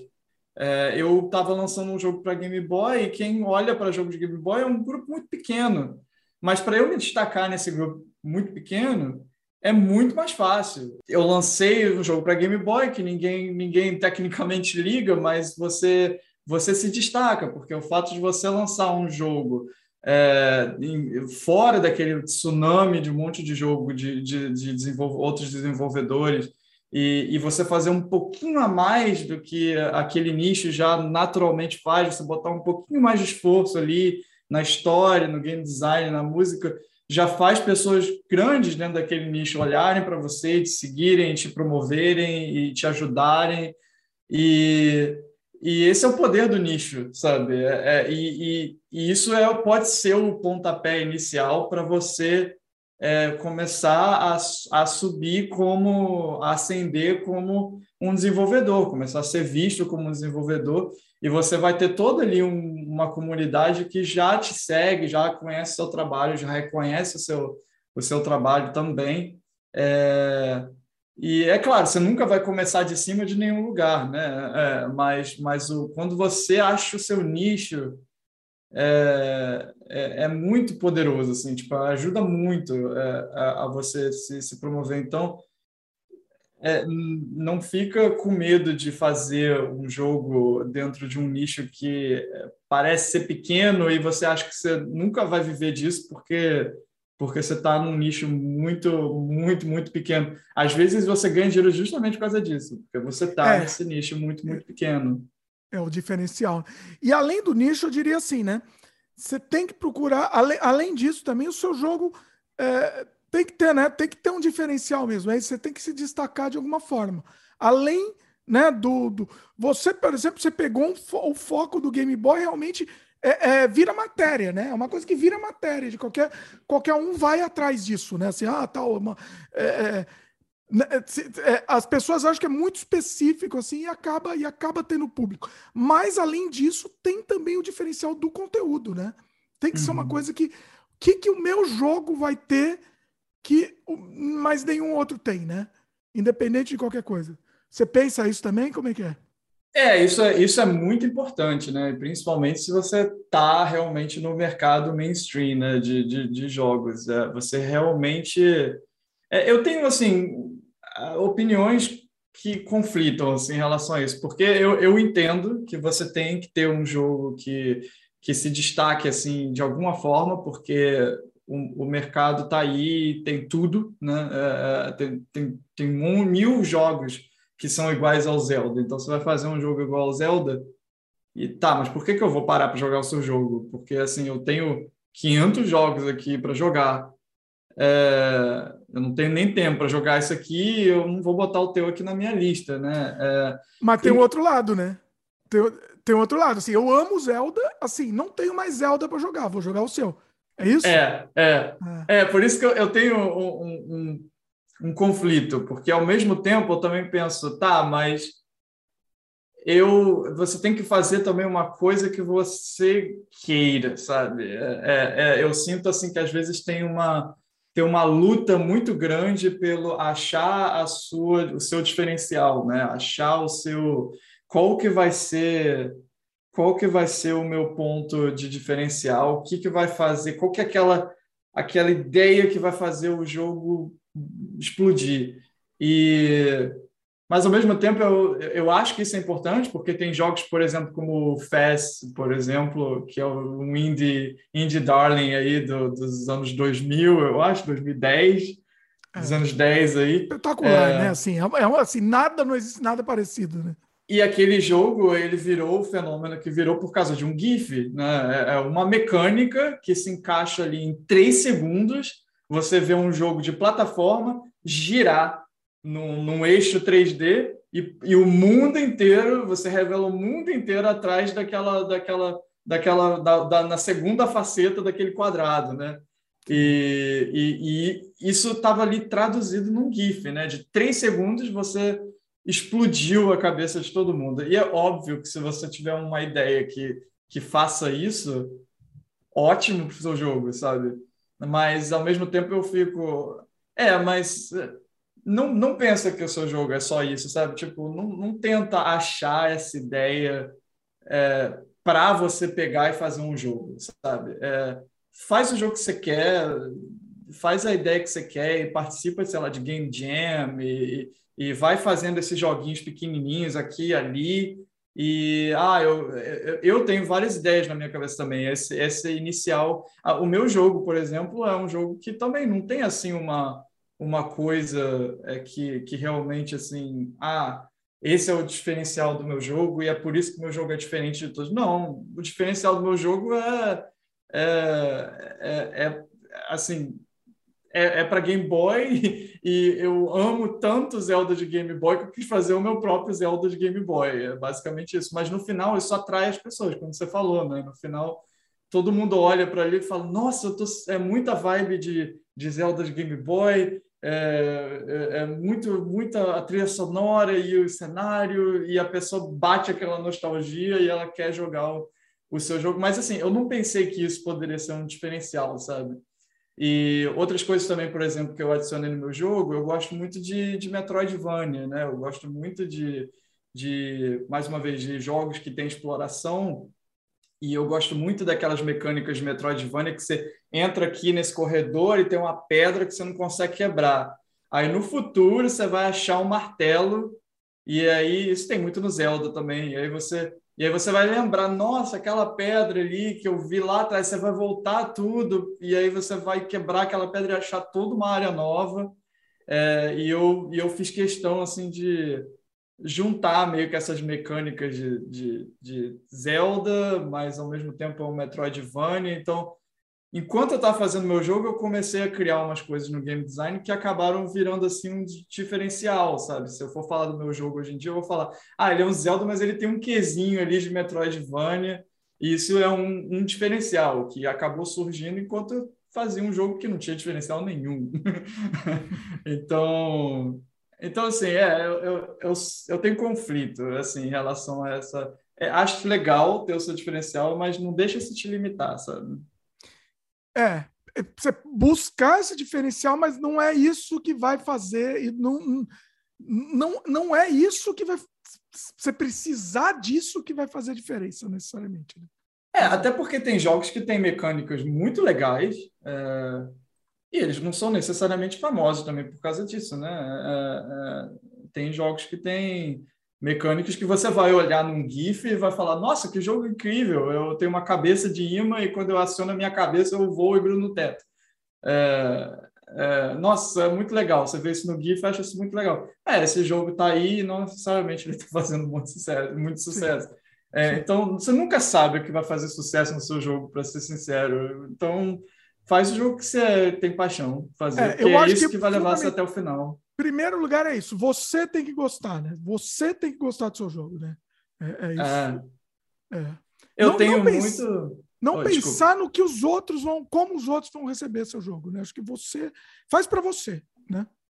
É, eu tenho muito, assim, para esse jogo que eu estou fazendo e para outros jogos que eu tenho no papel aqui, estou pensando em fazer quando terminar esse, eu tenho muito foco em história, né? Eu gosto muito de, de da história do jogo. Então, assim, mesmo que ela seja uma história bobinha, é, é, mas eu gosto de que o jogo tenha uma história. E, e para mim é isso, sabe? Para mim é, é, a história que eu quero contar, sabe? É, qual que é a história que eu quero contar? O meu jogo agora é a história desse passarinho que, que caiu numa ilha, que tem uma torre. O único jeito dele sair dessa ilha é, é subir, porque tem uma tempestade em volta da ilha, ele tem que subir na, na, na torre que vai acima da tempestade para voar para fora da ilha. Mas a torre é dominada por uma, um, um rei coruja maléfico que, que, que, escraviza todas aquelas bichinhas daquela ilha e ele tem que libertar aquela ilha para sair daquela ilha. É, é, essa é a história, é uma história boba, é uma história infantil, mas, mas é a história que eu quero contar. E, e, e aí o jogo, as mecânicas, o jogo se desenvolve em volta disso, sabe? No fim das contas. É, é, uma hora eu vou querer fazer o meu o batalha final eu quero fazer o, o, o, o, meu passarinho voar e lutar voando. E aí você já transformou na última batalha, o jogo vai ser um shooter sabe? É, é, então você na história você já está criando mecânicas de jogos, né? Então é, para mim é isso, sabe? Eu, é, é, eu, eu, quero contar essa história e aí o jogo sai em, em volta dessa, dessa, dessa narrativa.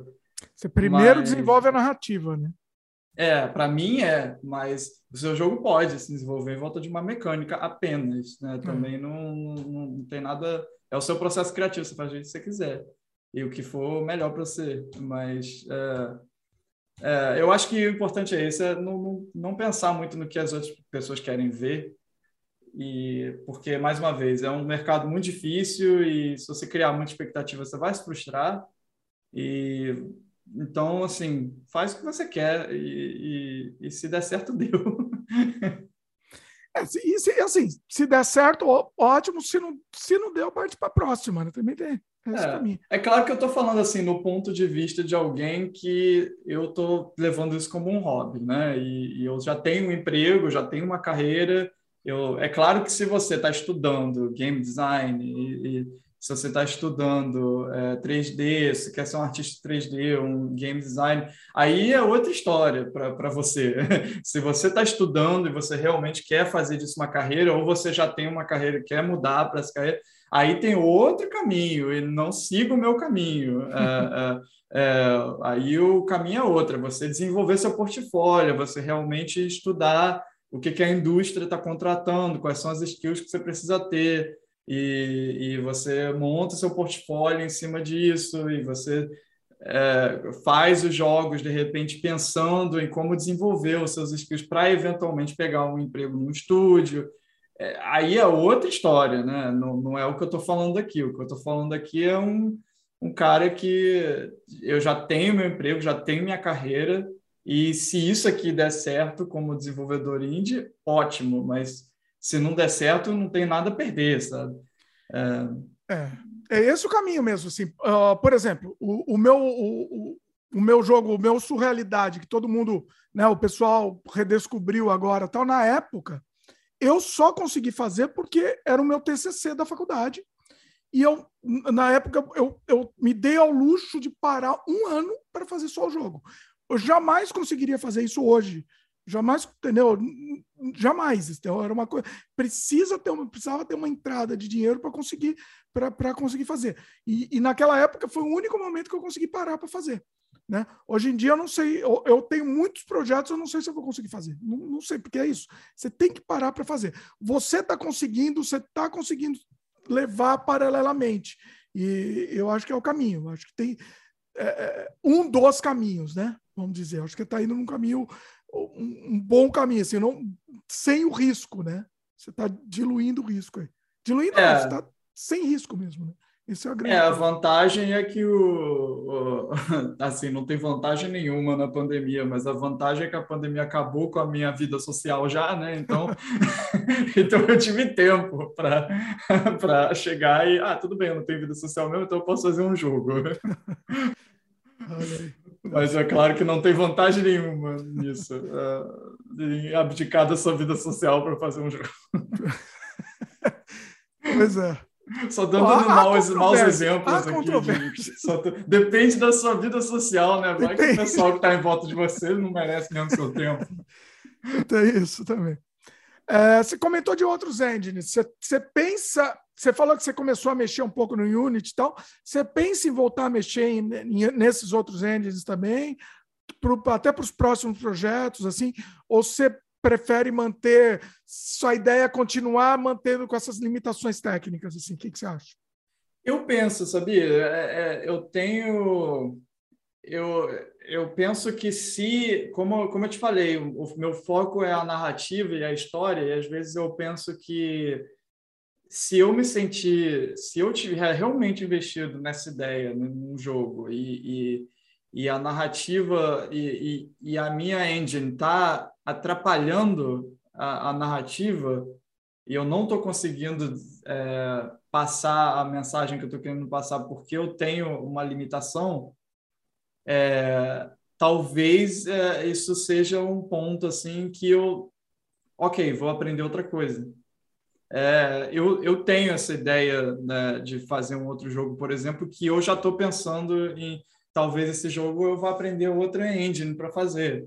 É, e é simplesmente porque é, esse eu, eu, pensando assim, fazendo os rascunhos do jogo, é, basicamente é, eu queria fazer esse jogo que vocês basicamente o jogo inteiro você pegaria coisas e trocaria com outros NPCs, né? Então você tipo ah, pegaria o, o, o é, sei lá um, um, um bully com água e daria para a pessoa que tem a flor e a pessoa que tem a flor te dá a pedra que você dá para o cara que tem o martelo e por aí vai. Você vai explorando esse mundo e trocando itens é, com outros personagens. E eu estava pensando em fazer isso no Game Boy, mas eu no Game Boy seria impossível, porque só a UI do, do, do jogo teria que ter o seu íconezinho né, da, sua, da sua trade ali no cantinho da tela, e aquele ícone pode ser sem ícones, vamos dizer, sem itens que você vai no decorrer do jogo inteiro trocar com vários personagens.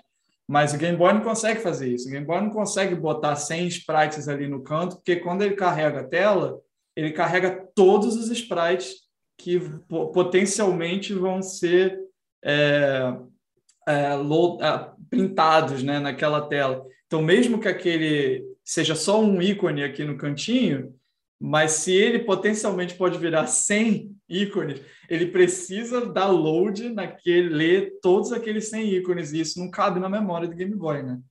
Então, isso daí já era uma coisa que essa ideia eu não, eu não consigo fazer no, na engine que eu tenho.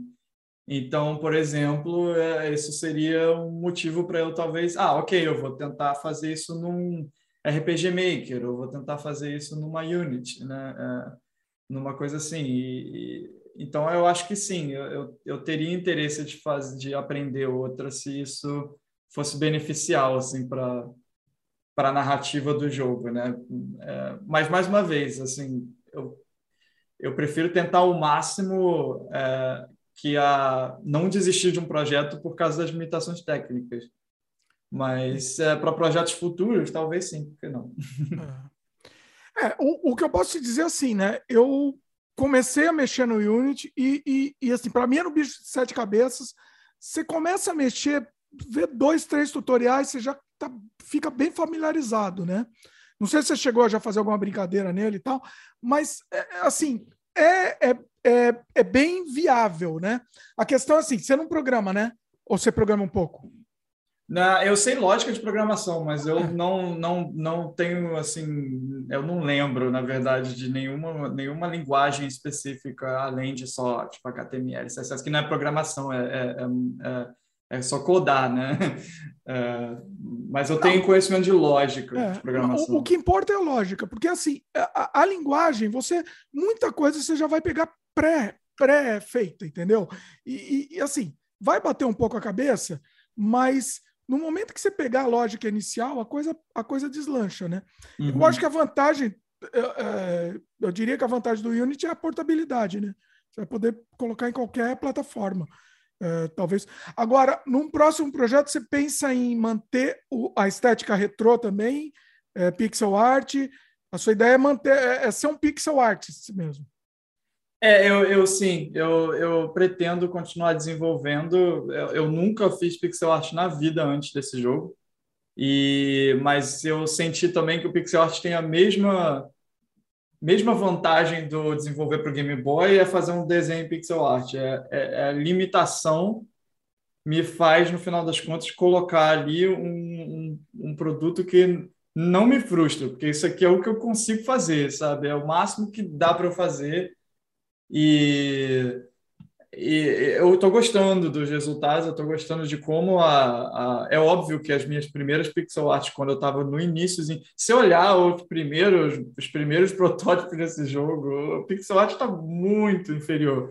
E sem, e sem eu nem ter notado, só progredindo com o jogo e, e fazendo a tela e não gostando e fazendo de novo e eh, o negócio, a minha skill de pixel art melhorou muito, então eu pretendo continuar, assim, é, eu acho que é uma estética muito bonita e que eu adoro também, e, e também tem esse, essa vantagem de, tipo, eu não vou ficar frustrado com pixel art porque é, é, o fator limitante dela me ajuda a, a, a botar um produto ali que eu estou satisfeito, sabe? É, e você está falando exatamente isso. Tem um, esse eu estava comentando, né? Esse engine que eu desenvolvi do plataforma side-scroller e tal, que eu queria fazer com gráfico. Eu estava pensando até fazer 2.5D, aí sei lá o quê, com, ou meio com misturar com parte de massinha, com stop motion. Aí você começa a viajar, né? Eu, como. E aí eu parei. E eu tô pensando em pegar esse mesmo engine que eu fiz né? Eu, eu, já tinha desenvolvido algumas coisas bem, bem completas, desenvolvia água no jogo, né, para o personagem nadar, desenvolvia o negócio do personagem do nada, tá? Desenvolvi o personagem é, perder o equilíbrio na borda do, da plataforma, um monte de hum. detalhe hum. que assim é, que talvez fosse se perder. Eu estou pensando em criar um outro jogo que não é esse projeto grande em pixel art, só para reaproveitar o engine e, e de repente para conseguir finalizar, porque senão não, talvez eu não consiga. Então eu acho que uhum. o pixel art ele tem mesmo essa, essa particularidade de conseguir finalizar um projeto, talvez.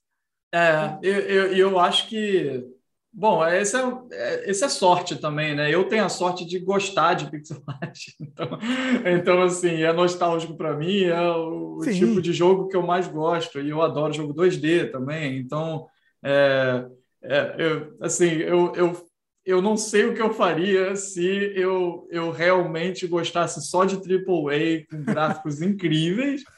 E aí eu não consigo fazer isso, mas o jogo que eu quero fazer é um Far Cry, entendeu? É, aí, aí eu não sei. Ó, isso é, é eu sei o que aconteceria, tá? O Steam tá cheio de coisa assim. Tem gente que adora AAA e quer fazer o, o novo GTA lá. Então, eu já fiz no, no, meu canal de game, já fiz gameplay, acho que uns 4 ou 5 GTA low budget lá, que é um negócio assim, é um show de horror. É, é até, até para 3D também, eu, eu, eu gosto muito do 3D low poly, eu, eu gosto muito do 3D mais cel shade, mais, mais é, que eu, eu gosto dessa dessa estética. Porque, para mim, videogame remete à minha infância, né? Por mais que eu tenha jogado a minha vida inteira, como adulto também, é... mas videogame, para mim, remete muito à minha infância. E, se eu, e, e, quando eu faço um videogame, eu fico pensando em, em fazer isso para um, uma, uma criança jogar, entendeu? Para um, um, um, um, não, não só para criança, mas, mas eu, eu gosto muito dessa, dessa ideia de de criar um jogo para outra geração que está vindo, sabe? E... Ou para todo mundo, né? É uma coisa, é tipo o Mario. O Mario é isso, uhum. que, que é. funciona para criança e funciona para o velho do mesmo jeito, entendeu? A mesma coisa, assim, a, gente a gente se transporta, né? A gente é, é, é um mundo mágico. Eu, eu, gosto dessa ideia de ser universal. É... Né? Eu gosto dessa, dessa ideia. E até os jogos que não são para crianças, mas que têm essa estética. Tipo, eh, saiu um jogo recentemente agora, o, o Tunic, é, que é um, uma mistura Eu já fiz Zelda gameplay lá no canal, é um negócio inacreditável. Muito bom. E, e ele, ele é aquele jogo que é fofinho e é um jogo difícil demais. E, e, e, ele é, mas ele te engana, ele finge que é fofinho, né? Ele finge que é um jogo lindo e, e fofinho, e quando você começa a jogar, você tá. Ah! E, uh, e, uh, é, eu adoro isso, adoro essa, essa, essa também essa, essa mescla de de estética de jogo infantil, da época quando a gente era criança, mas que você vai olhar e realmente o jogo é, é complexo. É, e essa também é uma estética que funciona. Então, o pixel art e ou 3D low poly ele funciona muito bem para esse tipo de coisa. Mas mais uma vez, eu tenho sorte que eu gosto disso. Então, a, a essa estética mais simples de executar é a que eu quero. Agora, é, se eu se eu, mais uma vez, se eu gostasse de jogo AAA com gráficos incríveis, tivesse que fazer um jogo igual, eu não sei como é que eu ia fazer, não. Complica a vida. É. O, eu, esses da, me pega pela fofura, mas eu, eu desisto pela dificuldade aqui. Eu não gosto de jogo difícil mais, não. Vou te falar a verdade. Passei da idade de jogo difícil. tipo Souls, Souls, essas coisas, eu passo longe. Ah, é. Eu lembro que você comentou comigo que você não gostava do Souls. Peraí, você gosta? Você gosta? Uh, não, não. Não gosta? Uh, eu, eu, eu, tenho muito interesse pelos jogos de Souls, porque eu acho a estética muito bonita e eu, eu, até, eu, sempre, eu sempre compro. Comprei Sekiro, comprei Elden Ring. Eu, eu joguei lá primeiro uh, Souls, o, o, Dark Souls, lá no Play 3. É, eu não consigo, eu não, é muito difícil para mim. Não dá. Mas jogar para sofrer, sofrido basta a vida. Eu não, eu não, não vou jogar para sofrer, passar nervoso. Eu gosto de jogo difícil quando a, o, a recuperação é rápida, tipo Celeste. Celeste é um jogo de plataforma Sim. precisa e é difícil demais, mas assim, você morre 3 mil vezes, mas você morre e você volta em 3 segundos, você está em 3 segundos. No mesmo ah, ponto, é. É, é. O que me mata é a repetição. Você é. morreu, você tem que repetir um nível inteiro. Aquilo, para mim, isso daí é tortura. Para mim, é, é, é é, pagar para, sei lá, pagar para trabalhar. Tô, tô, tô trabalhando, não tô me divertindo. É isso que me mata também. Quando é, o jogo é difícil, mas eu, mas a recuperação é rápida, aí, aí, eu, aí, eu, aí me pega. Eu adoro quando você mata aquele chefe, você ah! eu adoro a, a adrenalina, né? você conseguir fazer aquilo que é muito difícil mas é real e acho que a galera do Dark Souls também sente isso, né? Mas para mim é muito estressante porque eu sei que eu vou ter que voltar tudo. Eu chego no chefe, eu fico nervoso, eu faço tudo errado, eu morro em um segundo. É, não consigo, não. Pois é. Eu sempre falo assim, né? Porque tem vários tipos de jogadores. Saiu até uma tabelinha do tipo de jogador, né? Para você se identificar, qual é o tipo que você é. é. É, e tem, eu, por exemplo, eu sempre falo, e eu descobri isso, eu nunca, em hipótese, eu não jogo pelo desafio. O meu estilo, eu nunca jogo pelo desafio. Eu jogo pela jornada, pela narrativa. Uhum. Sempre, entendeu? Então, assim, se, se começar, começar a sofrer jogando, eu, eu já meio que, que desisto. E tem aquele que joga e tem aquele que joga só pelo desafio, que sei lá, o jogo online, multiplayer, que é só a mesma fase repetindo infinitamente, né? É, tem, tem, vários tipos, eu não vou lembrar de todos os tipos, mas sai uma. Eu acho bem interessante esse artigo. Não sei, você que estilo que você é? Eu definitivamente sou, é, eu sou meio que o seu, o seu estilo também. Eu sou pela narrativa e pela, pelo desenvolvimento, pela jornada do jogo, é, definitivamente. Olha aí. É... é, porque assim, a, a, narrativa é até um pouco diferente da jornada, né? Pensando assim, porque o Mario, por exemplo, não tem uma narrativa. Né? É verdade. Mas, ele, mas é. ele tem uma jornada. Né? Uhum. Então, acho que são, talvez sejam duas coisas: né? a narrativa, que é a, a história em si, e, e tem a jornada né, da sua evolução, mas não de sofrimento, não é uma coisa de sofrer para chegar lá.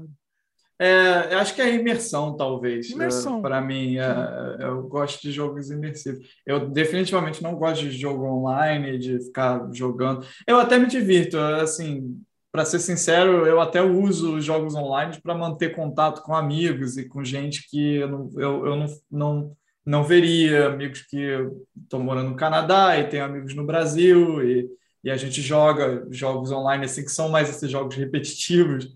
Mas eu não, não gosto de jogar esse jogo so, sozinho. É mais assim, é, é, pelo social, o elemento social, né? É. Eu jogo muito Sea of Thieves é, com os meus amigos no Brasil e eu acho muito divertido. Mas é muito mais assim pelo, pelo elemento social do que, no final dos contos, acaba sendo tudo repetitivo, né? É. É, mas definitivamente assim para mim é jogo mais solo assim mesmo e, e explorar aquele mundo e me emergir assim naquele naquele escapar da, da realidade, com certeza. Pois é. É, eu também sou, sou desse caminho também. O outro dia, ontem, acho que eu estava jogando, não sei se você já jogou esse, Telling Lies. Não. É um jogo só em FMV, só em vídeo. E, e assim, é, é um negócio que, que eu não, não consegui parar de, de, de, de, Não é nem de jogar, né? Você nem joga, você de ver. é um jogo que você assiste, basicamente. Mas é um negócio incrível. Eu tô, eu tô cada vez mais inclinado. E eu sempre tive essa ideia, mas agora eu tô cada vez mais inclinado a fazer um jogo em FMV. Tô uhum. inteiro em vídeo. Uhum. Uh, eu tô cada vez mais uh, montando na minha cabeça uma ideia assim nesse sentido, entendeu?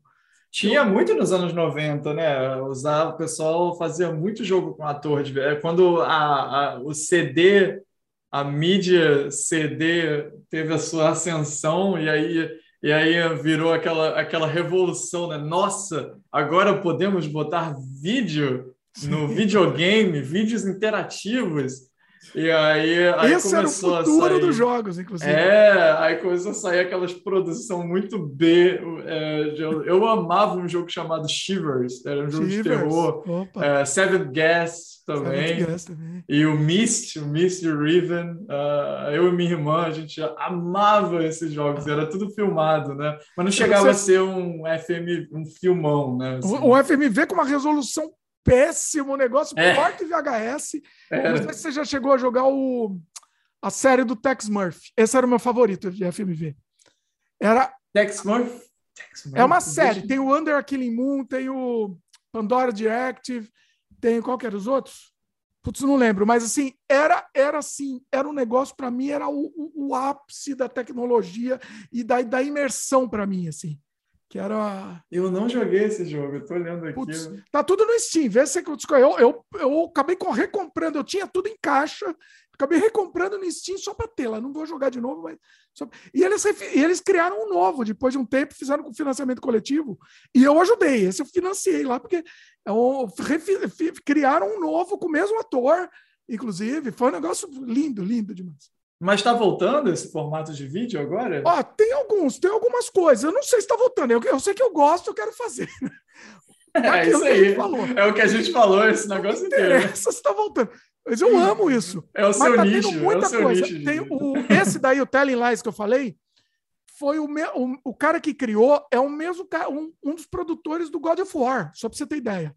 Ah, nossa. E ele, ele já fez aquele outro jogo com a mesma mecânica desse Telling Lies, que é o Her. Não, não é Her. É, como chama? É a mesma mecânica, e, e foi meio premiado também, que é um, é um jogo que você só vai dig- digitando as palavras-chave e vai listando vídeos. Você está mexendo num computador de uma pessoa. Hum. E não, essa mecânica eu até acho legal, mas eu não quero isso. Eu gosto mais da, da narrativa interativa em forma de vídeo. Isso que eu, eu quero trabalhar mais isso. Eu consegui um, um, um engine dentro do Unity, eu descobri um engine dentro de, do Unity que faz isso. Então, eu vou. Putz, cada vez mais eu estou atrás disso, assim, porque eu amo. E É é, isso que que você eu- falou, né? Não, se vão gostar, não me interessa. Me interessa que eu, que eu quero fazer, basicamente.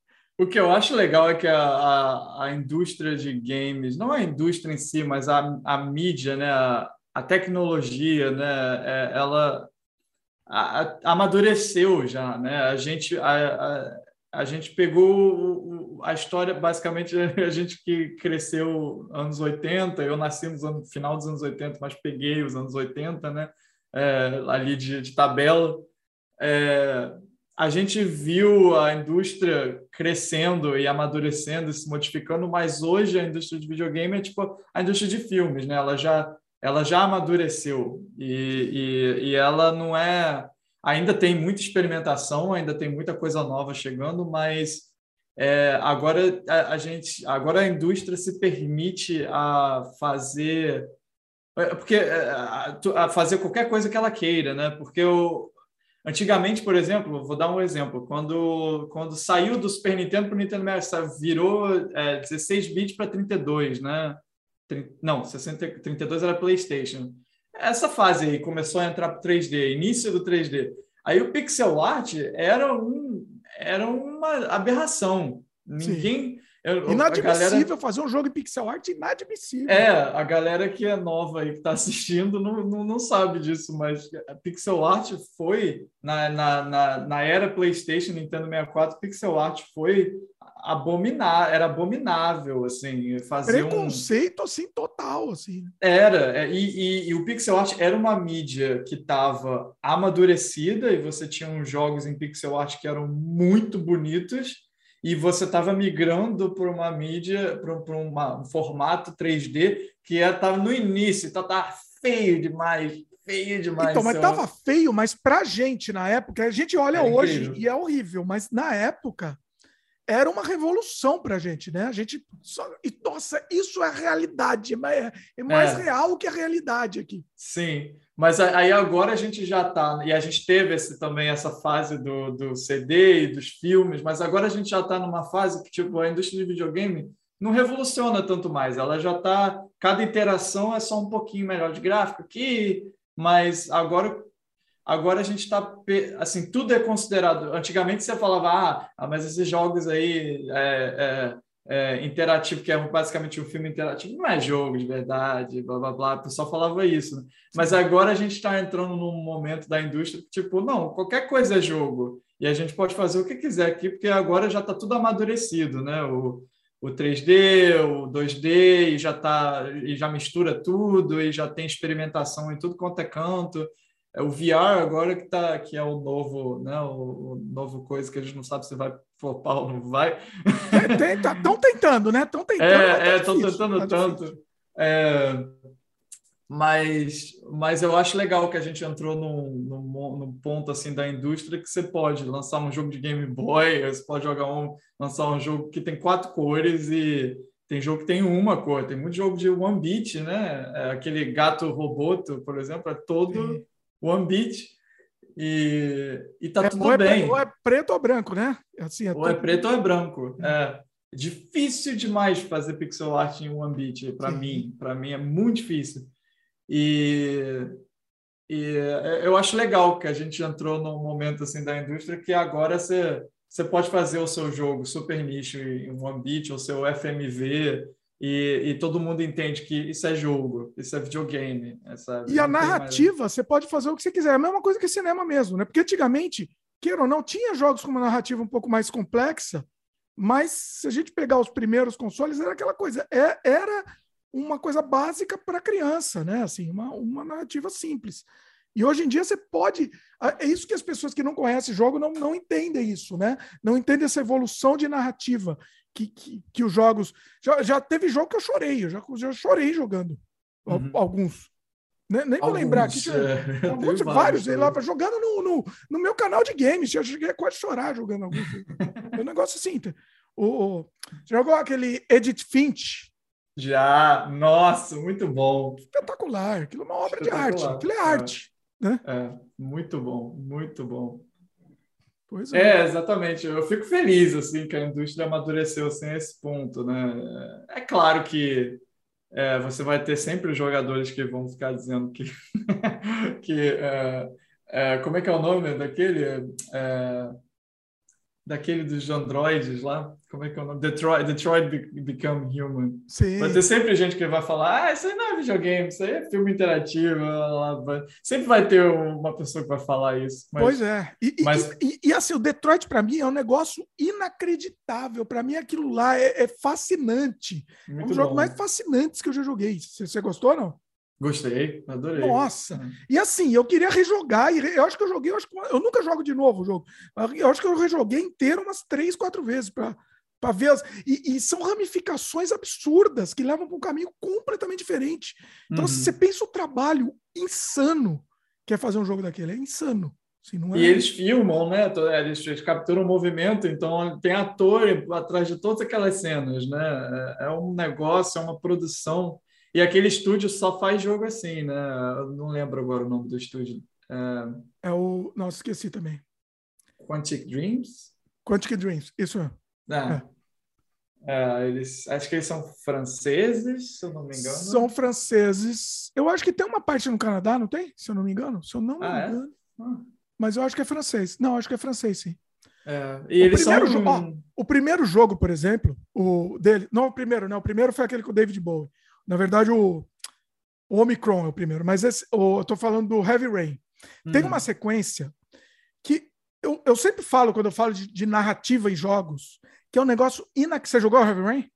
Joguei, joguei. Não sei se você vai lembrar dessa sequência que o cara perdeu o filho dele no shopping. Uhum. Um, tinha um serial killer lá que sequestrou o filho dele e ela tá uma, numa multidão no shopping e o seu único comando, todos os botões era só chamar o nome do moleque. E você andava pelo shopping lotado e o moleque estava segurando um balão, né? Balão vermelho, né? Segurando um balão vermelho, exatamente, e só chamando o nome do moleque. E começa a dar um desespero aquilo lá.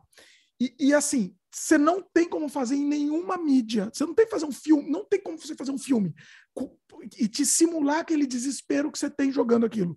E, e, e, o cara andando e afastando as pessoas no shopping e chamando, e todos os botões só chamam o nome do moleque e, e começa a te subir o, o, desespero naquele momento de, de, Assim, não tem outra mídia que consiga, te faz, que consiga fazer isso. Não, não existe. Não existe. Só em forma de jogo. Né? Uhum. Aquilo, é uma, uhum. aquilo é uma obra-prima. Entendeu? Aquilo, o sentimento que eles conseguem, que conseguiu te, consegue te causar uma cena dessa. Né? É, sim, eu, eu entrei nessa discussão recentemente com o meu namorado, inclusive, porque é, ele, ele é muito opinativo, né? Ele adora criticar filmes e coisas do gênero. Ele é cinéfilo, então é, eu entendo também. É, mas é engraçado, porque ele não joga é, videogames, ele, ele gosta da, da, da, da mídia e, e entende principalmente ele passou a entender um pouco mais sobre sobre a, a, tecnologia e a mídia e ser uma ferramenta de contar histórias, né? Assim, recentemente, através da minha influência também, mas a gente entrou numa discussão assim em alguns momentos quando ele criticava um jogo, fazia uma crítica num jogo baseado em ter assistido aquele jogo, né? É, ou ter visto. Dá um exemplo YouTube. aí. Hum, eu não sei dar um exemplo específico. É... Pera, ele assistiu, ele assistia o jogo no YouTube e queria e, e, e opinava sobre o jogo. É essa a ideia. É, exatamente. Ou, ou, ou, é, ou tá do seu lado, por exemplo, no momento que você está jogando essa cena do Heavy Rain, é, mas é como espectador, como alguém que está vendo aquilo ali como um filme, né? Ah. É, e, e, isso bate com o que você falou, né? O meu ponto para ele, porque ele, ele, ele não lembra exatamente qual foi a crítica que ele fez a um jogo meu. Ah, acho que foi exatamente do Edith, uh, Edith Finch. Ah. É, é, eu comentei que esse jogo era incrível e ele comentou, ah, mais ou menos, que ele estava assistindo comigo, né? Ah. Assistindo do meu lado. Ele assistiu inteiro. A narrativa é, inteira. É, sim, a narrativa, a narrativa. Acho que ele assistiu. Ele também estava focando em outras coisas. É, tá. Então a crítica dele também fica então, falha é, aí. Tem isso também. É, é. Mas a, a questão, assim, ele entendeu a história, ele foi o suficiente para ele pegar a história toda, e aí o ponto dele é que a história não era tão incrível assim. Eu estava falando que a história era incrível, ele estava dizendo que não, que ah, mais ou menos assim. É, é, e ele acaba comparando diretamente com o cinema, que é outra mídia, que tem outro nível de maturidade, né, também, é, e outro tipo de storytelling também. E aí foi, aí o meu ponto para ele foi exatamente o que você está falando. Eu falei, mas você não pode criticar um videogame, é claro que eu entendo, você não precisa jogar o videogame inteiro para ter sua própria opinião sobre um, sobre um é. jogo. É, é, é, mas você não pode criticar o videogame como uma mídia que você foi só espectador. Você precisa estar ali naquele momento segurando aquele controle em que todos os botões passam a ser você gritar pelo nome do seu filho para você sentir a ansiedade que é você tá andando naquele mar de gente olhando aquele balão vermelho chamando o nome da tua criança, né? É, e, e, isso é uma coisa que só, só se passa você jogando. É, você jogando e o, o Edit Finch é a mesma coisa, meu ponto era esse. Você, quando você explora aquela casa e você pega e lê você mesmo, né? você lê e entra naquelas memórias, você lê todo. É, você faz aquele trabalho de investigação, você não é passivo naquela história você é o, a pessoa que está investigando e, e, descobrindo aquela história. E isso é essencial para a narrativa, para você conseguir criticar aquela narrativa, porque o videogame, no fim das contas, a, a, o principal fator do videogame é a interação. Não tem. Então, se você critica um videogame porque você assistiu ele, você está perdendo o principal fator que é interagir com aquilo. O videogame não foi feito para ser assistido, ele foi feito para interagir. É, e, e, aí eu, eu, entrei nessa discussão e eu entendo perfeitamente o que você está falando. A interação é assim, é o essencial. Assim. E em cima disso, a, a, a Fabiana, aqui em casa, eu estava jogando, um tempo eu estava jogando aquele Until Down. Lembra? Também é o mesmo, mesmo esquema, né? Mesmo uhum. esquema de, de, de, de de filme interativo, vamos dizer assim. Filme jogado. Ela, é. ela tava gostando, mas ela falou. Mas ela, como, é, como espectadora também, só assistindo. É, tá muito legal, a história tá interessante e tal, mas me dá a sensação de ser um filme muito chato. Por quê? Porque tem a parte que não teria no filme, que para quem tá assistindo só, que é, sei lá, você andando por, por cinco minutos andando em linha reta lá num corredor né? Mas você, como jogador, você tá tenso andando em linha reta. Ela é. não tá só assistindo e é um filme simplesmente uma pessoa andando por dois minutos que seja, num corredor, sem acontecer nada, né? Então, é, é, é isso, é, é, essa coisa, é, é a, a, falta de interação nesse momento prejudica, exatamente. Prejudica. Você sabe que se você pisar na armadilha e, e vir alguma coisa na sugestão, você vai ter que reagir àquilo, né? E no tempo rápido, senão o seu personagem vai morrer. É, mas quem está assistindo não, não, não, não tem essa, essa tensão, né? Não, não sabe, Sim. não está sentindo isso, né? Pois é. Nossa, é. é. bem interessante esse lado da discussão. Eu gostei muito desse caminho aqui que a gente tomou aqui nesse sentido. É, a, a, a, o, o fato da interação mesmo, né? Tanto é que eu é. gosto muito. O, a própria Netflix está fazendo umas brincadeiras nesse sentido, né? De lançar filme interativo. E, e, nossa, eu sou louco por filme interativo. Eu acho que para mim, eu sempre falei, não sei se eu já falei aqui, acho que eu já falei aqui no podcast. Para mim, todos os filmes tinham que ser interativos. Todos os filmes do mundo. Você tem um final no mínimo, mesmo se você não fizer nada, pelo menos um final que seja randômico, que te pegue de surpresa, entendeu? Cada vez que você for assistir o filme, vai ter um final. Para mim, isso daí seria o, entendeu, o futuro da, da, do entretenimento. Acho que seria o, o caminho. eu, eu acho muito. E é uma mídia que está aí há muito tempo, né? É, é engraçado, ela foi explorada de forma. E ela meio que reviveu recentemente, né? Agora, com esses jogos da Quantic Dreams. E é uma mídia que é uma. Não é uma mídia, né? Um formato, um formato que. que não, não vai morrer tão cedo, eu acho, porque é muito, é muito engaja, né? Engaja é. muito, engaja muito. E, e, e, tem os seus fatores, tem os seus benefícios, né? Você perde na, na, na, jogabilidade, na liberdade de poder ir onde você quiser, mas você tem uma narrativa ali que você não consegue construir num, num jogo de mundo aberto, né?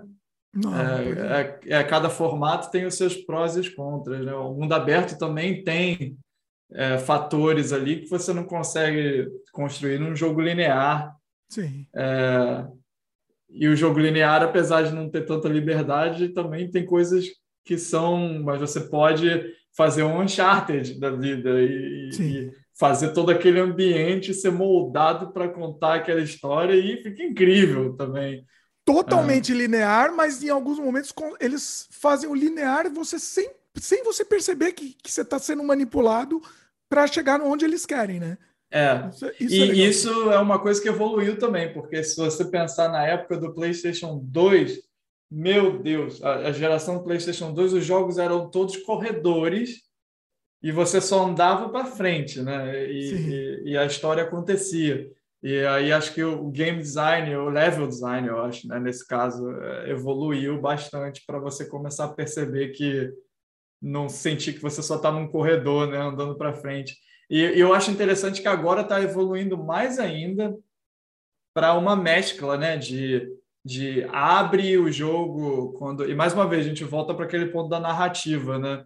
A narrativa define o, o formato e e eu, eu vejo muitos jogos hoje em dia, como o próprio Uncharted 4 e o God of War, esse mais novo, né, mais recente, é linear, em algum momento a narrativa permite que você abra. E aí ele vira mundo aberto, né? Quando você vai lá para Madagascar, lá no, no, no Uncharted 4, aí você tá livre para explorar a ilha e ir para onde você quiser, porque a narrativa permite isso. Você tem que achar coisas diferentes, você pode fazer na ordem que você quiser, Não, mas é, mas quando o jogo. Muda só um pouco a ordem, né? Na verdade, só é mais trabalhando na ordem, né? Coisa. Isso, é, mas a narrativa permitiu que aquilo aconteça. Mas quando Sim. o jogo é, é, chega a hora de, de. Não, agora tem que contar essa história aqui. Agora está na hora desse vilão aqui roubar esse artefato, e aí você tem que correr atrás dele. Aí vira linear de novo, né? E eu acho legal isso, né? Do, do, da, do formato do jogo ficar à mercê da, da, da narrativa que funciona melhor, né?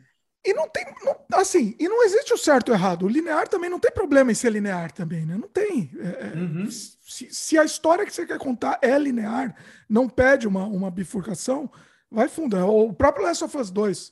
O, uhum. o, que, o que eles fizeram naquele jogo que ninguém nunca fez, né? A ideia de ter uma segunda. Você vê o outro lado. É um negócio assim, nunca ninguém pensou. E como nunca ninguém pensou em fazer isso, né? Que história aquela. Até Deus hoje, cara. nunca ninguém tinha pensado em fazer isso. Exato. É, é, então, e, e vale, vale, ele é totalmente linear, né? totalmente leva na mão. Mas, pô, é perfeito. A, a, a, agora, eu acho que mesmo linear você consegue fazer uma. Um, eu acho que é legal ter uma, uma bifurcação de escolha. Eu acho que é interessante isso, entendeu? Eu gosto Sim, dessa. É. Mesmo no linear, entendeu? Mesmo numa narrativa que te leve por um caminho, te pegue na mão. Acho que é interessante ter algum, alguns momentos que quebre isso e te leve em dois caminhos completamente diferentes, até para aumentar o, a, a, o replay da coisa, né? É, eu gosto, eu gosto dos dois. É, é, eu, eu, eu não concordo assim com com, com a, a, não acho que todo filme deveria ser interativo. mas, é mas não, assim, eu, eu acho interessante é, pegar e, e, o diretor dizer para mim essa é a minha visão e é, e é, aqui que eu quero ir, é isso que eu quero dizer. É, e aí eu, eu, eu assisto e penso no final o que, que eu acho sobre isso, né? É, como é um filme tradicional, né? É, é aquilo, é, é, você pegou aquela visão, aquela história, você está contando aquela história e você pode até deixar margem para interpretação, talvez, mas, mas, mas aquela história ali é, não é interativa, ela é feita pelaquela pessoa e da forma que deveria ser feita, né? É, e eu gosto disso, de, de ter essa mão autoral pesada que, que você não pode fugir. É, é, e você vai ter. Porque isso também traz para mim coisas que eu não pensaria. É, é, quando você termina aquele filme que explode a sua cabeça e você fica. Caramba, tipo, nossa, isso muda a minha visão de mundo, sabe? Isso muda a minha visão de vida. É, é, é, é, isso, eu acho isso que isso não pode ser, é, pode ser feito de uma forma interativa também, mas, mas eu sinto que tem hora que o autor precisa te dar um soco na cara e se ele deixar você escolher não levar o soco na cara, ah, eu, eu, acho eu, que você pode, você, de repente você pode tomar um soco na cara de, de duas formas diferentes, entendeu? É, é, é. isso. Também pode ser, entendeu? Não, não tô dizendo a interatividade para ter, sei lá, o um final feliz ou sei lá, entendeu? É, um final completamente diferente do outro, mas de repente pode ter, pode ter formas diferentes de você tomar o mesmo soco.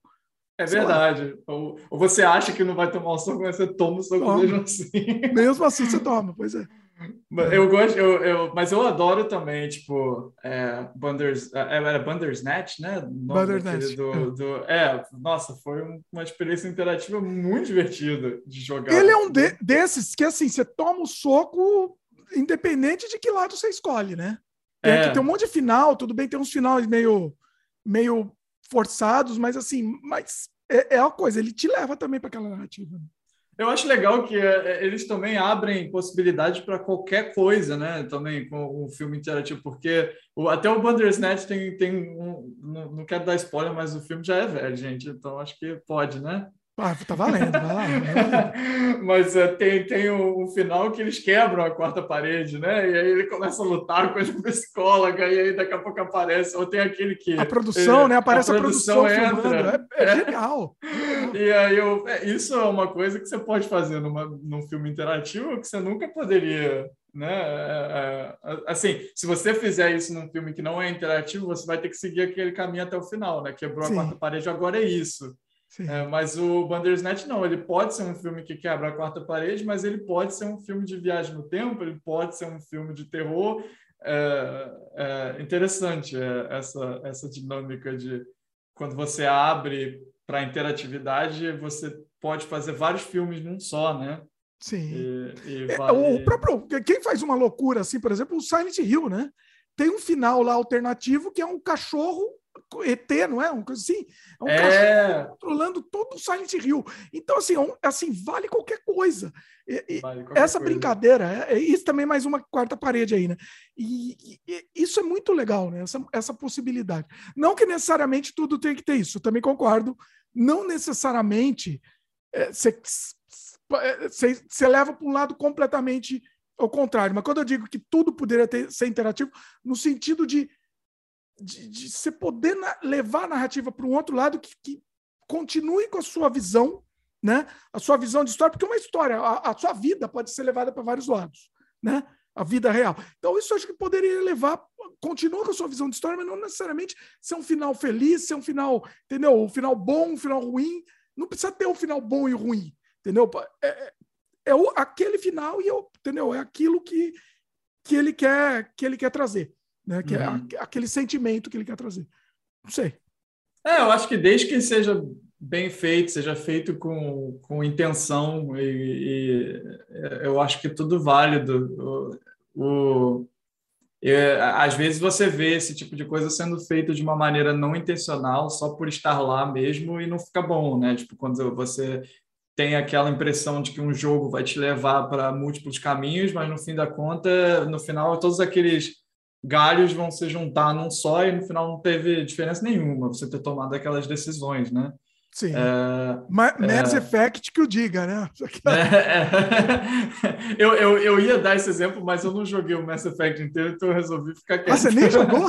Olha aí. Eu não joguei inteiro, eu comecei a jogar, mas parei. Assim, uh... o jogo é bom, mas todas as decisões que você, tiver, que você teve durante os três jogos não, serviu, não serviram para nada. nada. Então, assim, é. é, é um desperdício enorme de, né, de energia para desenvolver aquelas decisões né, e não servir para nada depois. É, é tudo é. bem que seria uma loucura também se usar tudo aquilo, mas algumas decisões-chave eu acho que seria interessante. Pô, eu que fiz isso, né?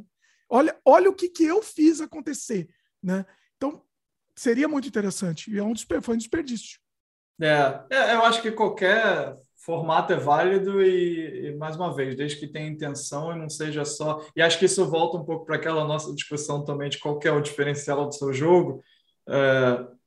É, vai é, meio que alinha com, com, a, com aquilo que eu estava falando quando você fez essa pergunta. É, desde que não seja uma coisa que está lá só por, por estar lá, é, é, desde que tudo tenha intenção e tudo sirva a um propósito, uma narrativa, eu acho que todos os formatos são ótimos. É, e o, é, é a mesma coisa da discussão do mundo aberto. Né? O mundo aberto virou a revolução do videogame e, e até um ponto que você se questiona por que, que eu tenho esse mundo aberto? Porque é um saco, porque a única coisa que eu faço aqui é entrega fruta para a mulher que está lá na, outra, na casa do cacete lá. É, eu tenho que correr esse mundo inteiro aqui, aí daqui a pouco a mulher fala para mim que eu tenho que voltar, ou então eu tenho que vir aqui tirar foto dessa flor aqui e, e voltar e, você é um mundo que é do tamanho do planeta Terra e que não tem nada de é interessante. É insuportável. Isso é, você é o garoto de, de recado, né? É, e, é, e não acontece nada. E você, no início, é até muito legal, porque no início tudo é novo, então você uhum. fica explorando e tal, mas depois você começa a perceber que aquele mundo é completamente vazio, não tem nada. E são poucos jogos que realmente assim fazem o mundo aberto ser interessante, realmente, assim, é, porque faz um sentido, né? Eu vou trazer o meu queridinho Zelda de novo aqui, mas o, o, os Breath of the Wild é um jogo que acertou no mundo aberto, né? Porque faz sentido narrativo, né? É, você você acorda depois de 100 anos que um, o Ganon destruiu o mundo e você não sabe onde você está nem o que você vai fazer e, e você tem que descobrir o que aconteceu. É, e aparentemente você é o herói que tem que salvar o mundo, mas você não tem a menor ideia do que aconteceu, você está dormindo por 100 anos, né? E aí isso faz o sentido narrativo, porque você precisa conhecer aquele mundo, entender aquele mundo. E aí o fato do mundo ser aberto, você ir achando as coisas, fazendo as coisas na ordem que você quer, ajuda na história. Sim. Mas eu sinto, assim, às vezes que é, é até um jogo bom, mas aquele jogo do Horizon Zero Dawn, por, por, por exemplo. Ele cansa, né? Ele cansa. Ele cansa. Eu gostei muito, mas chega no meio, eu, eu queria terminar, queria terminar logo, não, você não aguenta mais. É, chega num ponto que o mundo é interessantíssimo, mas chega num ponto que a história não precisa muito daquele mundo aberto. E, e aí você fica tipo, tá, eu só quero fazer a main quest aqui para terminar esse troço, porque. Sim Embora eu acho que o mundo era muito legal e os dinossauros são incríveis. Era, eu, acho, eu acho que o grande acerto daquele jogo é o, o são os bichos, né? Sim. É, é, eu gosto os bichos muito, são um puzzle, né? Quase. Eu gosto muito também dele, especificamente da animação facial. É uma, dos, uma das mais bem feitas, pelo menos na época. Eu estou falando do primeiro, né? Uhum. Eu, eu, eu, só joguei o primeiro. A animação facial foi, impression, é, foi impressionante para a época, pelo menos. Uhum. Certo. É, eu, não, eu realmente não lembro agora desse detalhe. Eu não sei, eu, me chamou a atenção isso, né, na hum. época. Na é. época, né? Não sei hoje. Hoje talvez não chame tanta atenção, mas na época eu lembro que. Mas é isso, foi isso que eu Já que você falou do seu queridinho, eu vou ter que falar do meu queridinho de todos os tempos, do, do universo, que é a série que eu amo, que é a coisa mais linda do universo, a série Yakuza. Ah, muito bom. Putz, meu, é, assim, é, é um jogo que eu, eu, eu é muito difícil ter um jogo que eu não quero terminar. Porque eu falo, não, eu não quero terminar, eu quero continuar. Continuar aqui, né? E assim, eu não. O Yakuza, eu joguei todos. Deve ter, eu devo ter mais de 500 horas de somando tudo lá, de, de, de vida lá jogando Yakuza. E, e quero mais, quero mais. Assim, é. Você jogou já? Eu joguei, mas eu não joguei a série, não. Eu, eu, eu, eu nem, para ser sincero, eu não lembro qual foi o que eu joguei. Eu joguei há muito tempo atrás.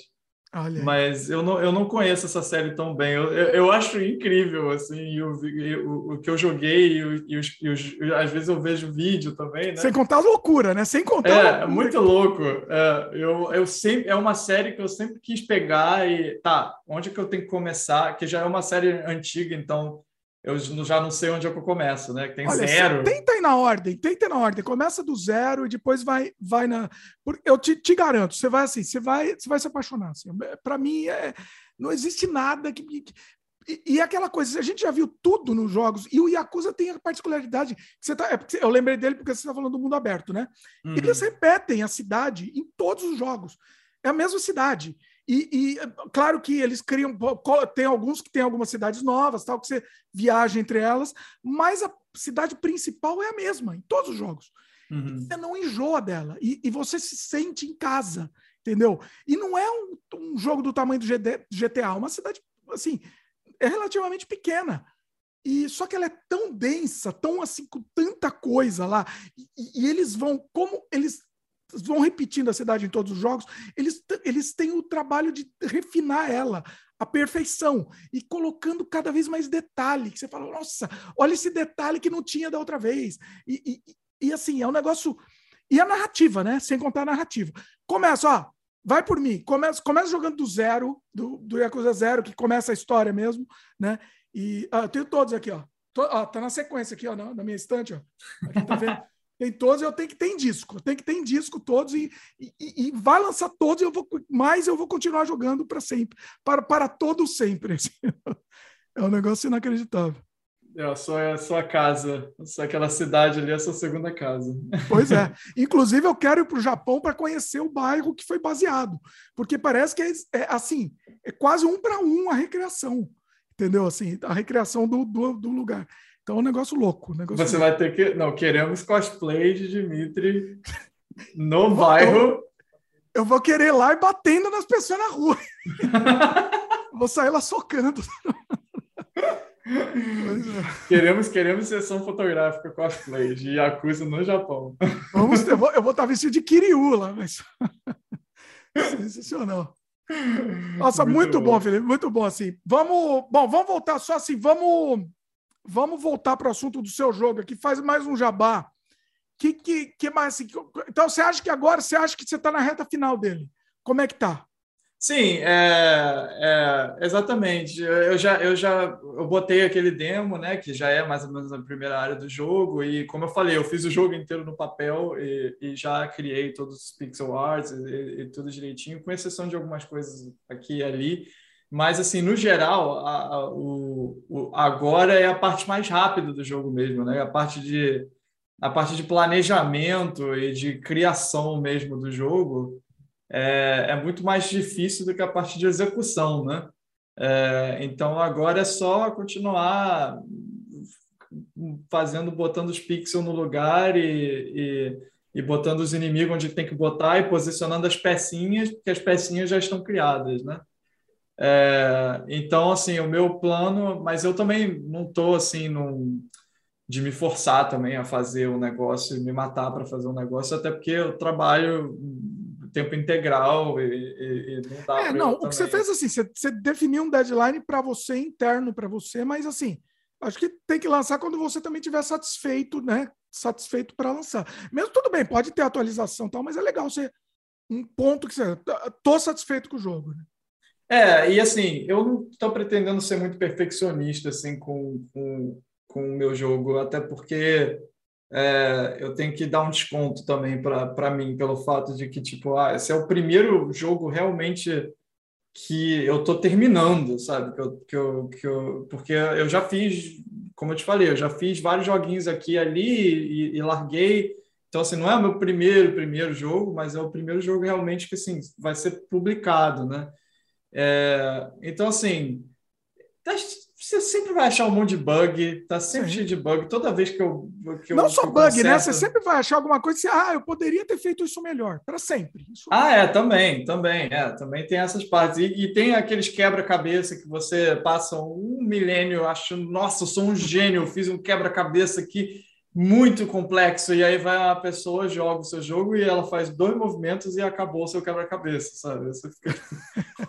eu, eu, literalmente vi isso. Um cara jogou o meu jogo no, no YouTube é, e numa, numa, não foi live, mas ele jogou o jogo, fez um gameplay do, do primeiro, primeirão demo que eu fiz, que era até um tech demo, não era nem o demo que está hoje no ar, era anterior a esse. E o primeiro quebra-cabeça que o cara passou, chegou, ele, eu tinha feito todo um movimento lá de empurrar bloco para botar em cima do botão. Ele virou, papum, pronto, tá, tá, tá, passou, abriu a porta e eu fiquei. Eita. Como? é, mas enfim, é, vai ter sempre coisa errada, vai ter sempre é, é bug, mecânica que a, a comunidade é muito dá muito suporte e sempre quando eu divulgo, o pessoal joga, testa e me manda assim. Tem gente que manda uma página assim de, de coisas de, de, que, de bugs que acharam e coisas que realmente assim dá para consertar e é incrível assim. Eu, eu, eles não eles não são parte do jogo, eles não estão sendo pagos para fazer nada disso e o cara bota o tempo dele ali a pessoa se sente parte, né? Não é parte, mas se sente no fim das contas. Né? Ela está ajudando, ela está colaborando. Né? Isso, é, é isso é uma coisa muito da comunidade de desenvolvimento indie que eu comecei a viver só agora que eu comecei a fazer o meu. Né?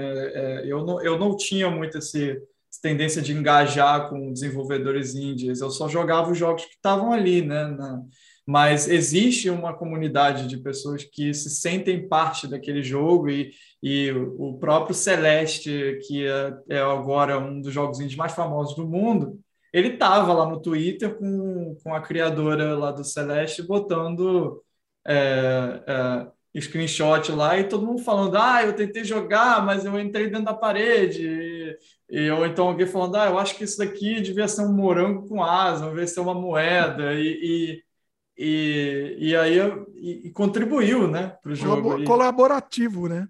É, e eu estou sentindo isso com o meu. Eu boto lá é, um, um, personagem que eu fiz e eu falo, ah, esse personagem aqui não tem nome, mas eu estou dando nome de fruta para todos os personagens. Você tem, vocês têm alguma ideia? E aí o cara fala, ah, bota de carambola. E no final, o nome do personagem é carambola, sabe? E, e, e é, é, realmente isso, assim. Os nomes do personagem, quem está dando é tudo o pessoal no Twitter. mas...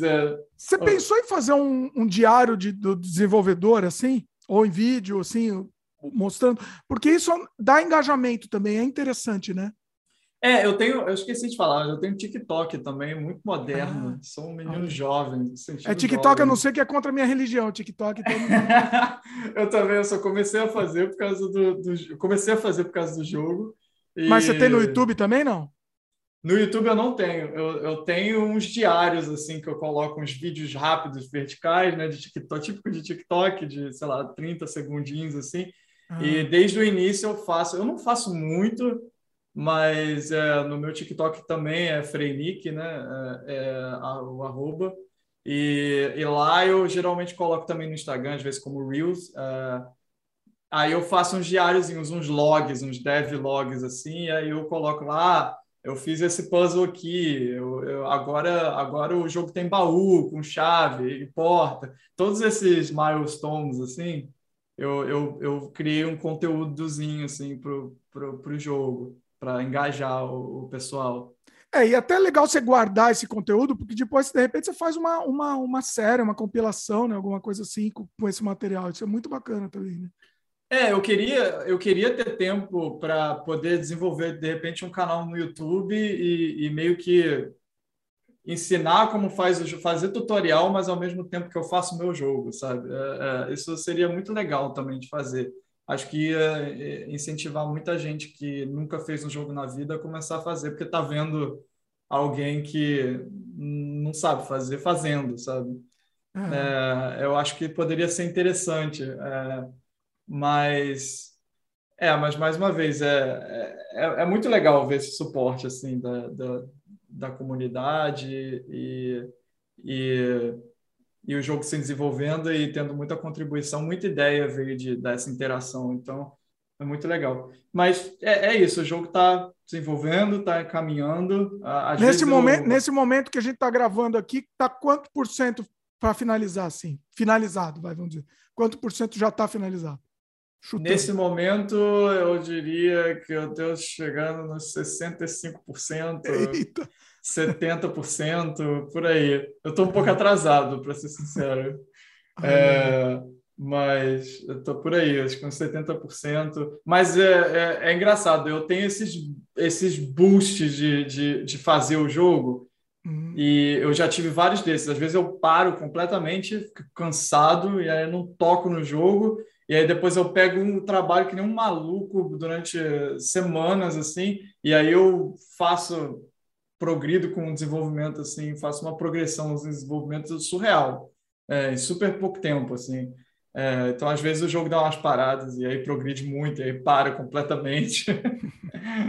é, mas Não, é isso. Eu acho a, que faz parte do processo também, o processo criativo. Precisa dar, um, dar, um, dar uma zerada, depois volta com outra cabeça, né? Sim, e, é, mas a, a ideia é essa, a ideia, o, o, o deadline que eu botei para mim mesmo, o lançamento que eu botei para mim mesmo é setembro. Eu espero que eu consiga cumprir esse, esse, esse, esse data de lançamento, mas eu também quero quero terminar também e, e começar a tocar outros projetos de jogos também. É, é, é, é, sabe, tipo, termina seus projetos porque você vai mover para outro. Eu sei que não vai estar perfeito, mas você vai mover para outro e você vai evoluir. E uma hora você vai chegar no, no, jogo, no seu jogo perfeito, né? E... Ou não, né? Melhor não chegar, porque senão você para de fazer também, né? Para de evoluir, né? Sempre, é, sempre querendo. É, ah, não, aqui poder, tá ótimo, mas poderia ser melhor, né? É. Acho que é mais interessante. É aquela coisa de você fecha, fecha os seus projetos e vai, e vai seguindo, não tenta trabalhar. Eu não, não, tô, não vou tentar fazer esse jogo ficar perfeito, sem bug, com o melhor gráfico do mundo. É, vai ter um momento que ele vai acabar e eu vou fechar e eu vou publicar e bola para frente, sabe? Eu também não vou ficar revisando ele para sempre, eu vou receber um monte de gente querendo me ajudar e vai ser. É, eu agradeço muito, mas assim, depois que o jogo tiver publicado, com certeza eu vou fazer algumas revisões, mas vai ter um momento assim que vai ainda ter um monte de bug e assim, bola para frente, é, é meu é, é, meu primeiro jogo e eu tenho que fazer outras coisas também, né? Ó, oh, mas você está falando isso, ó, o, o meu surrealidade de 99 até hoje o pessoal está me pedindo revisão e até hoje co coloquei, ó, ano passado, coloquei uma, uma versão revisada. Ah, não. Será, será que eu vou também daqui? E vem coisa pela frente ainda, hein? Ó, e, e, e fala, eu não posso contar detalhes do que, que é, mas vem coisa pela frente em cima disso. Então, assim, nunca para. Mesmo você fazendo outros projetos, nunca vai parar. Então eu acho que eu tá. Então eu retiro o que eu disse, eu vou ficar trabalhando nesse jogo pro resto da vida. Pois é. é questão de lançamento, então. Você está pretendendo lançar ele no primeiro no itch.io mesmo? Isso, é. Primeiro ele vai estar lá no itch.io e aí é, quem quiser entra lá e me segue para saber das, dos updates. Eu não coloco muita coisa lá. Se você quiser realmente me seguir, assim, é, saber como é que está andando o desenvolvimento mesmo do jogo, é, é, o Twitter, é o, é o Instagram e é o meu TikTok, o arroba Freinick, F-R-E-I-N-I-C-K-E. E, e, lá é realmente o lugar que eu vou postar semanalmente, eu, com uma certa frequência. O It, o jogo vai ser publicado lá, mas é, eu não faço muito update, assim, post lá. É mais só quando publico o jogo mesmo que, que... Mas se você quiser deixar um comentário lá também no It, joga o jogo, testa, manda para mim, porque eu ainda estou na fase de gostar de receber bug. É, Gosta de receber críticas. É, eu ainda estou na fase de querer, de querer que as pessoas mandem os bugs para mim. Então, quem quiser jogar, joga, é, por favor. É, e qualquer coisa Tem que hora que você vai ouvir falar do bug, você fala, não quero mais nem saber. É, mas por enquanto tá bom. Por enquanto tá bom. Mas se você realmente quiser assim, saber como está o andamento do jogo e saber dos meus projetos e, e projetos futuros também, relacionados a jogos ou não. Às vezes eu posto uns desenhos lá também, eu estou com uns projetos de fazer quadrinho também, então sempre tem uma coisa. E aí é, é, é lá no meu, nas minhas redes sociais mesmo. E, e lá no Itch.io também eu sugiro, pessoal, entra lá no Itch.io do Felipe e dá, e dá cinco estrelas para o jogo, tá? Assim, acho que isso, isso ajuda bastante também até o pessoal lá divulgar, né? Então, uhum. a, a, coisa acaba circulando também, é interessante. É, e principalmente joga, joga o jogo. É, dá para jogar no celular, dá para. É, se tiver no celular. Verdade, eu, eu joguei ele no celular, muito tranquilo, assim, bem tranquilo. Eu não Se você tiver iPhone, eu acho que o som não funciona. Não sei qual é o bug que tem nessa engine que o, ah. que o som não funciona no iPhone quando você joga no celular. Mas Android funciona ok. É, mas dá, é, dá para dá jogar no celular. Então, para mim, o mais importante é, é, joga. Joga o jogo, me diz o que você achou. É, e qualquer feedback é válido. E tá muito bonitinho, viu? O, o gráfico muito, muito agradável, assim, aquela coisa de, de transportar, gente. Tá, tá, tá muito bonito, eu tô, eu tô gostando muito. Felipe, o Felipe foi, como é que fala a palavra? Foi modesto aí, porque tá bonito, tá bonito mesmo o jogo. Tô, tô gostando obrigado, muito. Obrigado, obrigado. Eu tô, eu, é, é, mais uma vez, é uma carta de amor ao Zelda de Link's Awakening de, de Game Boy. E se você já jogou esse jogo, se você gosta desse jogo, é, tanto, tanto, quanto eu, esse jogo é uma carta de amor ao, ao, Zelda de Game Boy. Então, é, é, isso que eu, é isso que eu quero fazer com esse jogo. É só, é só dizer para o Link's Awakening o quanto que eu amo essa, essa porcaria. e ó, eu te digo mais, viu? Esse seu jogo tem uns personagens tão carismáticos que eu acho que tem potencial para se tornar uma franquia. Estou falando aqui, ó, primeira mão, estou falando. Acho que você nunca ouviu falar isso. Estou registrando aqui. Eu acho que tem potencial, hein? Eu, eu gosto, eu gosto dos personagens também, sabia? E foi assim, sem querer que esses personagens. Eu acho que os personagens têm carisma. É, e, e foi sem querer assim que eles surgiram. Assim, foi uma ideia atrás da outra. Assim, no final eu virei, por que, que eu não faço passarinho? E aí, e aí eu vintei de fazer uns passarinhos que são passarinhos brasileiros. Então, tipo, é, o design deles é dos personagens é tipo o, o personagem principal é baseado no Marara Azul e o e o, o, o anti-herói é um Ben TV, por aí vai, né? É, tem o Tucano e por aí vai. Eu quis também trazer a minha própria personalidade como brasileiro, né, para o jogo também é, e eles têm nomes de frutas tropicais e etc.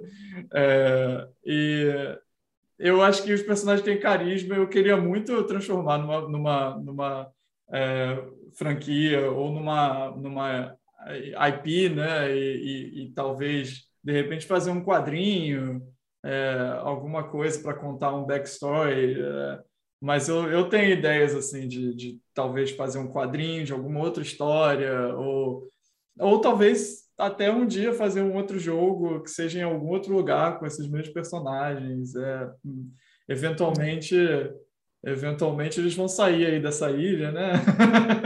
Pois e é, aí dá, vai, é, vira mundo aberto, vira mundo aberto. Olha aí, olha aí, olha aí. O, mundo, o jogo de mundo aberto no Game Boy. Muito bom. Fica a promessa aí. Nossa, mas muito bom, Felipe. O, o, o, nosso papo foi por, por uns caminhos muito interessantes também, até em questão de, de game design, de narrativa também. Acho que foi muito, muito bacana, assim.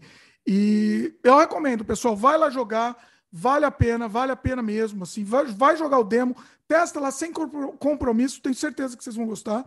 E, e prestigia, vamos prestigiar o desenvolvimento, que é assim que, que é, pode produzir mais. É assim que o Felipe vai conseguir produzir mais e, e, e divulgar mesmo, espalhar a notícia. Né? É, é, é tão, tão importante assim é, o, o, desenvolvedor, principalmente o desenvolvedor brasileiro, né, ter um destaque. Né? Então, é, e, e, eu vou fazer minha parte, tá, Felipe? Assim, pode deixar que eu vou fazer minha parte. É, vamos divulgar, vamos passar para frente. Vou fazer, inclusive, lá no, no Cosma Games, vou fazer gameplay do seu jogo também. Tá, tá já, não sei se já está no ar ou vai estar tá no ar. Se não está no ar ainda, vai estar. Eu espero que você não encontre nenhum bug no meio do gameplay. bug eu não sei, eu espero que eu, que eu consiga passar de todos os puzzles aí. Ó, eu vou já deixar aqui já é, é, registrado que o, o, o chefe do demo é difícil demais. Mas é, ele não vai ser. Ele... Ih, a minha câmera ficou embaçada aqui. Voltou. Voltou. O, chefe é difícil demais, mas ele não vai ser difícil assim no, no jogo real. Então, ah, assim, tem muita gente que chega no, no chefe do demo e, e, e, fala: não consegui matar o chefe, não, não, não zerei o demo. Já assustou, é, né? Já assustou. É, é, tem gente que gosta, tem gente que gostou, mas já vou avisando aí que o, o chefe vai ser, vai ser um desafio aí. Olha aí, sabe porque eu não sou bom, jogo difícil, você sabe que eu tenho problema com jogo difícil. É, vai, vai morrer, com certeza você vai morrer. Dando umas morridinhas, tudo bem, né? faz parte. Do... Mas não vai ser difícil no jogo, no jogo original, não. Eu vou, eu vou nerfar aquele, aquele chefe, porque tá, ah, tá difícil demais, meu Deus. Ele tem essa estética, é, também tem um pouco de estética RPG, mas ele não tem o, o, o nível, né? Ele não, não, progride de nível, é mais a, a, é mais questão de equipamento, né? De, de, de item, né? Ele, na verdade, é, ele, ele não é um equipamento, action... mas de item, né? De... É, ele é um action uh, RPG mesmo, tipo Zelda, e, e, e, assim, eu tive também que manter as coisas simples, então teve vários, inicialmente a ideia principal era ter alguns itens diferentes, que fizessem coisas diferentes, mas cada item que você coloca é toda uma programação, todo um game design diferente, e, e eu resolvi simplificar, então é, ele é bem simples mesmo, é uma mecânica só de puzzle, e explorar e achar o seu caminho ali para conseguir chegar no topo daquela torre e é ali que você tem que ir, você só tem que achar seu caminho até lá. Então não tem assim essas mecânicas mais complexas de RPG, é, não. Não, e é isso que me atraiu, eu acho. É isso que me atraiu, na verdade, entendeu? Essa coisa, porque essa coisa de, de, de, de, de nível, tal, subir de nível, é, é acaba, você acaba criando um falso, uma, um, um, alongamento falso do jogo, desnecessário até. Por isso que eu gostei, entendeu? Ele, ele é direto ao assunto, assim, não tem enrolação. Eu acho que é, é, é muito melhor no jogo mais curto e, e, e, intenso do que um jogo que você fique naquela, naquela coisa sem fim, né? O, o loop sem fim, vamos dizer assim.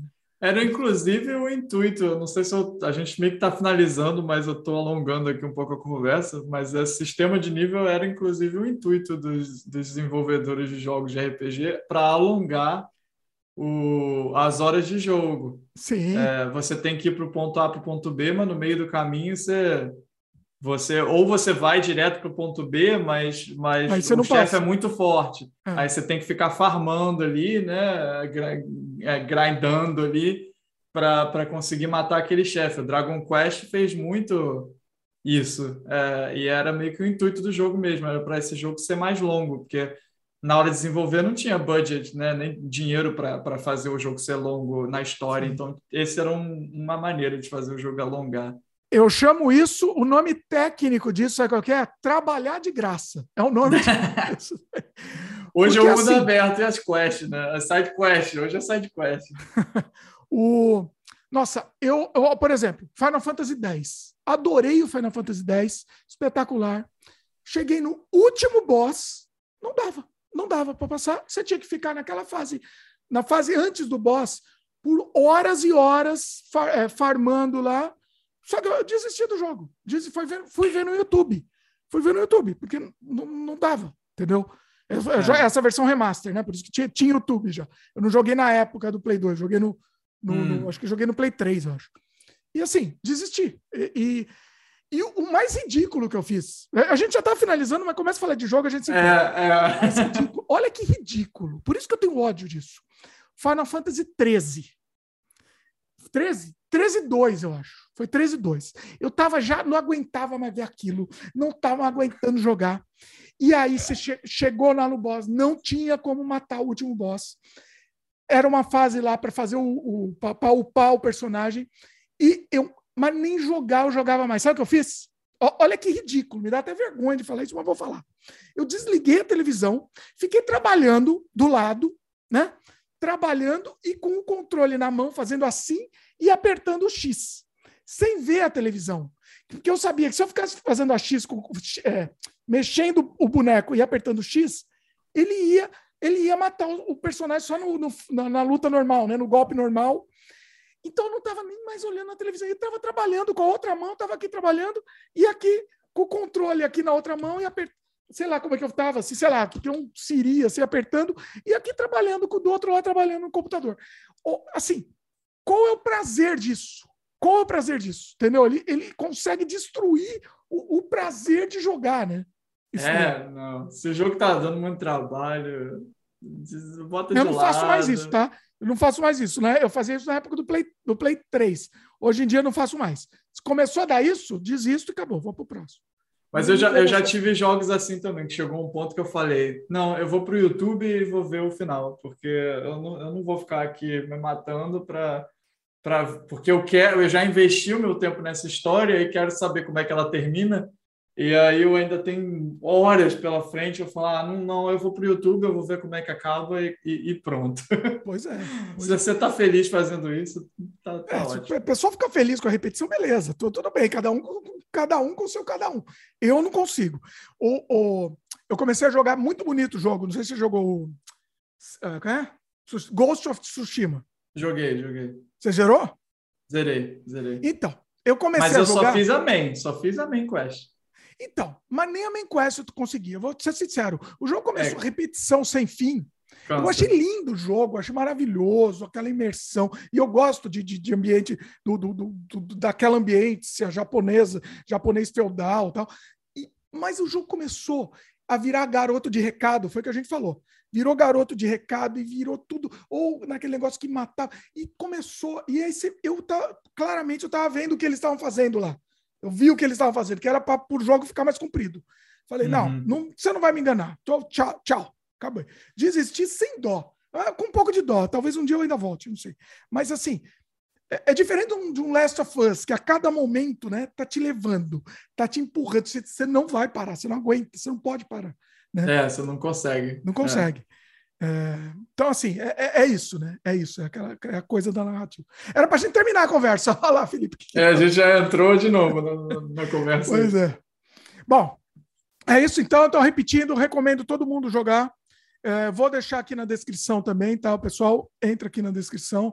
É, o YouTube é chato com link, mas vou colocar mesmo assim também. Paciência é a vida. Acho que vale a pena. É, vale a pena vocês conhecerem. E, Felipe, vamos combinar mais. Vamos combinar mais mais podcast. Começa a falar de jogo, a gente se empolga. Se quiser falar de jogo, é só chamar. Infinito, né? A gente fala Não precisa jogo, ser do meu, qualquer jogo. É, 24 jogo. horas falando de jogo. Assim. Tá valendo, tá valendo. É. é isso. Queria agradecer mais uma vez. Boa sorte no seu jogo aí. Vai dar tudo certo. Vamos, vamos divulgar aí. Vou fazer gameplay lá no Cosmo Games. Prometo, com certeza. Logo, logo vai, vai estar no ar lá também. E e capricha, manda ver aí. Manda é, ver. Obrigado. Obrigado aí pela, pela, por, pelo convite, obrigado aí pelo espaço para divulgar aqui. E estou muito feliz de ter participado aqui. do meu, meu primeiro podcast, na verdade. e, e, é, e mais uma vez, quem quiser seguir o meu trabalho aí, é só seguir lá nas minhas redes sociais e. e muito soletra, obrigado. Soletra de novo aí. É, o arroba é Freinick, F-R-E-I-N-I-C-K-E. E aí tem TikTok, Twitter uh, e Instagram. vou deixar, vou deixar aqui na descrição também, facilita a vida aí também pro pessoal. Muito bom, Felipe. Muito bom. Manda ver está, estamos aí para prestigiar. Vamos, vamos nessa. Muito obrigado. Pessoal que está assistindo, lembre de dar um like aí para gente se inscreve no canal sendo não inscrito, clica no sininho de notificação, aquele papinho todo, né, de para o YouTube entender que você gosta do conteúdo, que você quer continuar recebendo e considera a possibilidade, possibilidade, até gaguejei aqui, possibilidade de se tornar membro do canal. Se você gosta do conteúdo que a gente faz, vai ter um monte de conteúdo exclusivo, inclusive falando de jogos também, tá? Tem, tem, tem um conteúdo bem legal falando de jogos aqui no, aqui no canal também do Sem Freio, então para os membros, dá uma olhada lá, vale a pena. É isso. Valeu, pessoal, e até a próxima.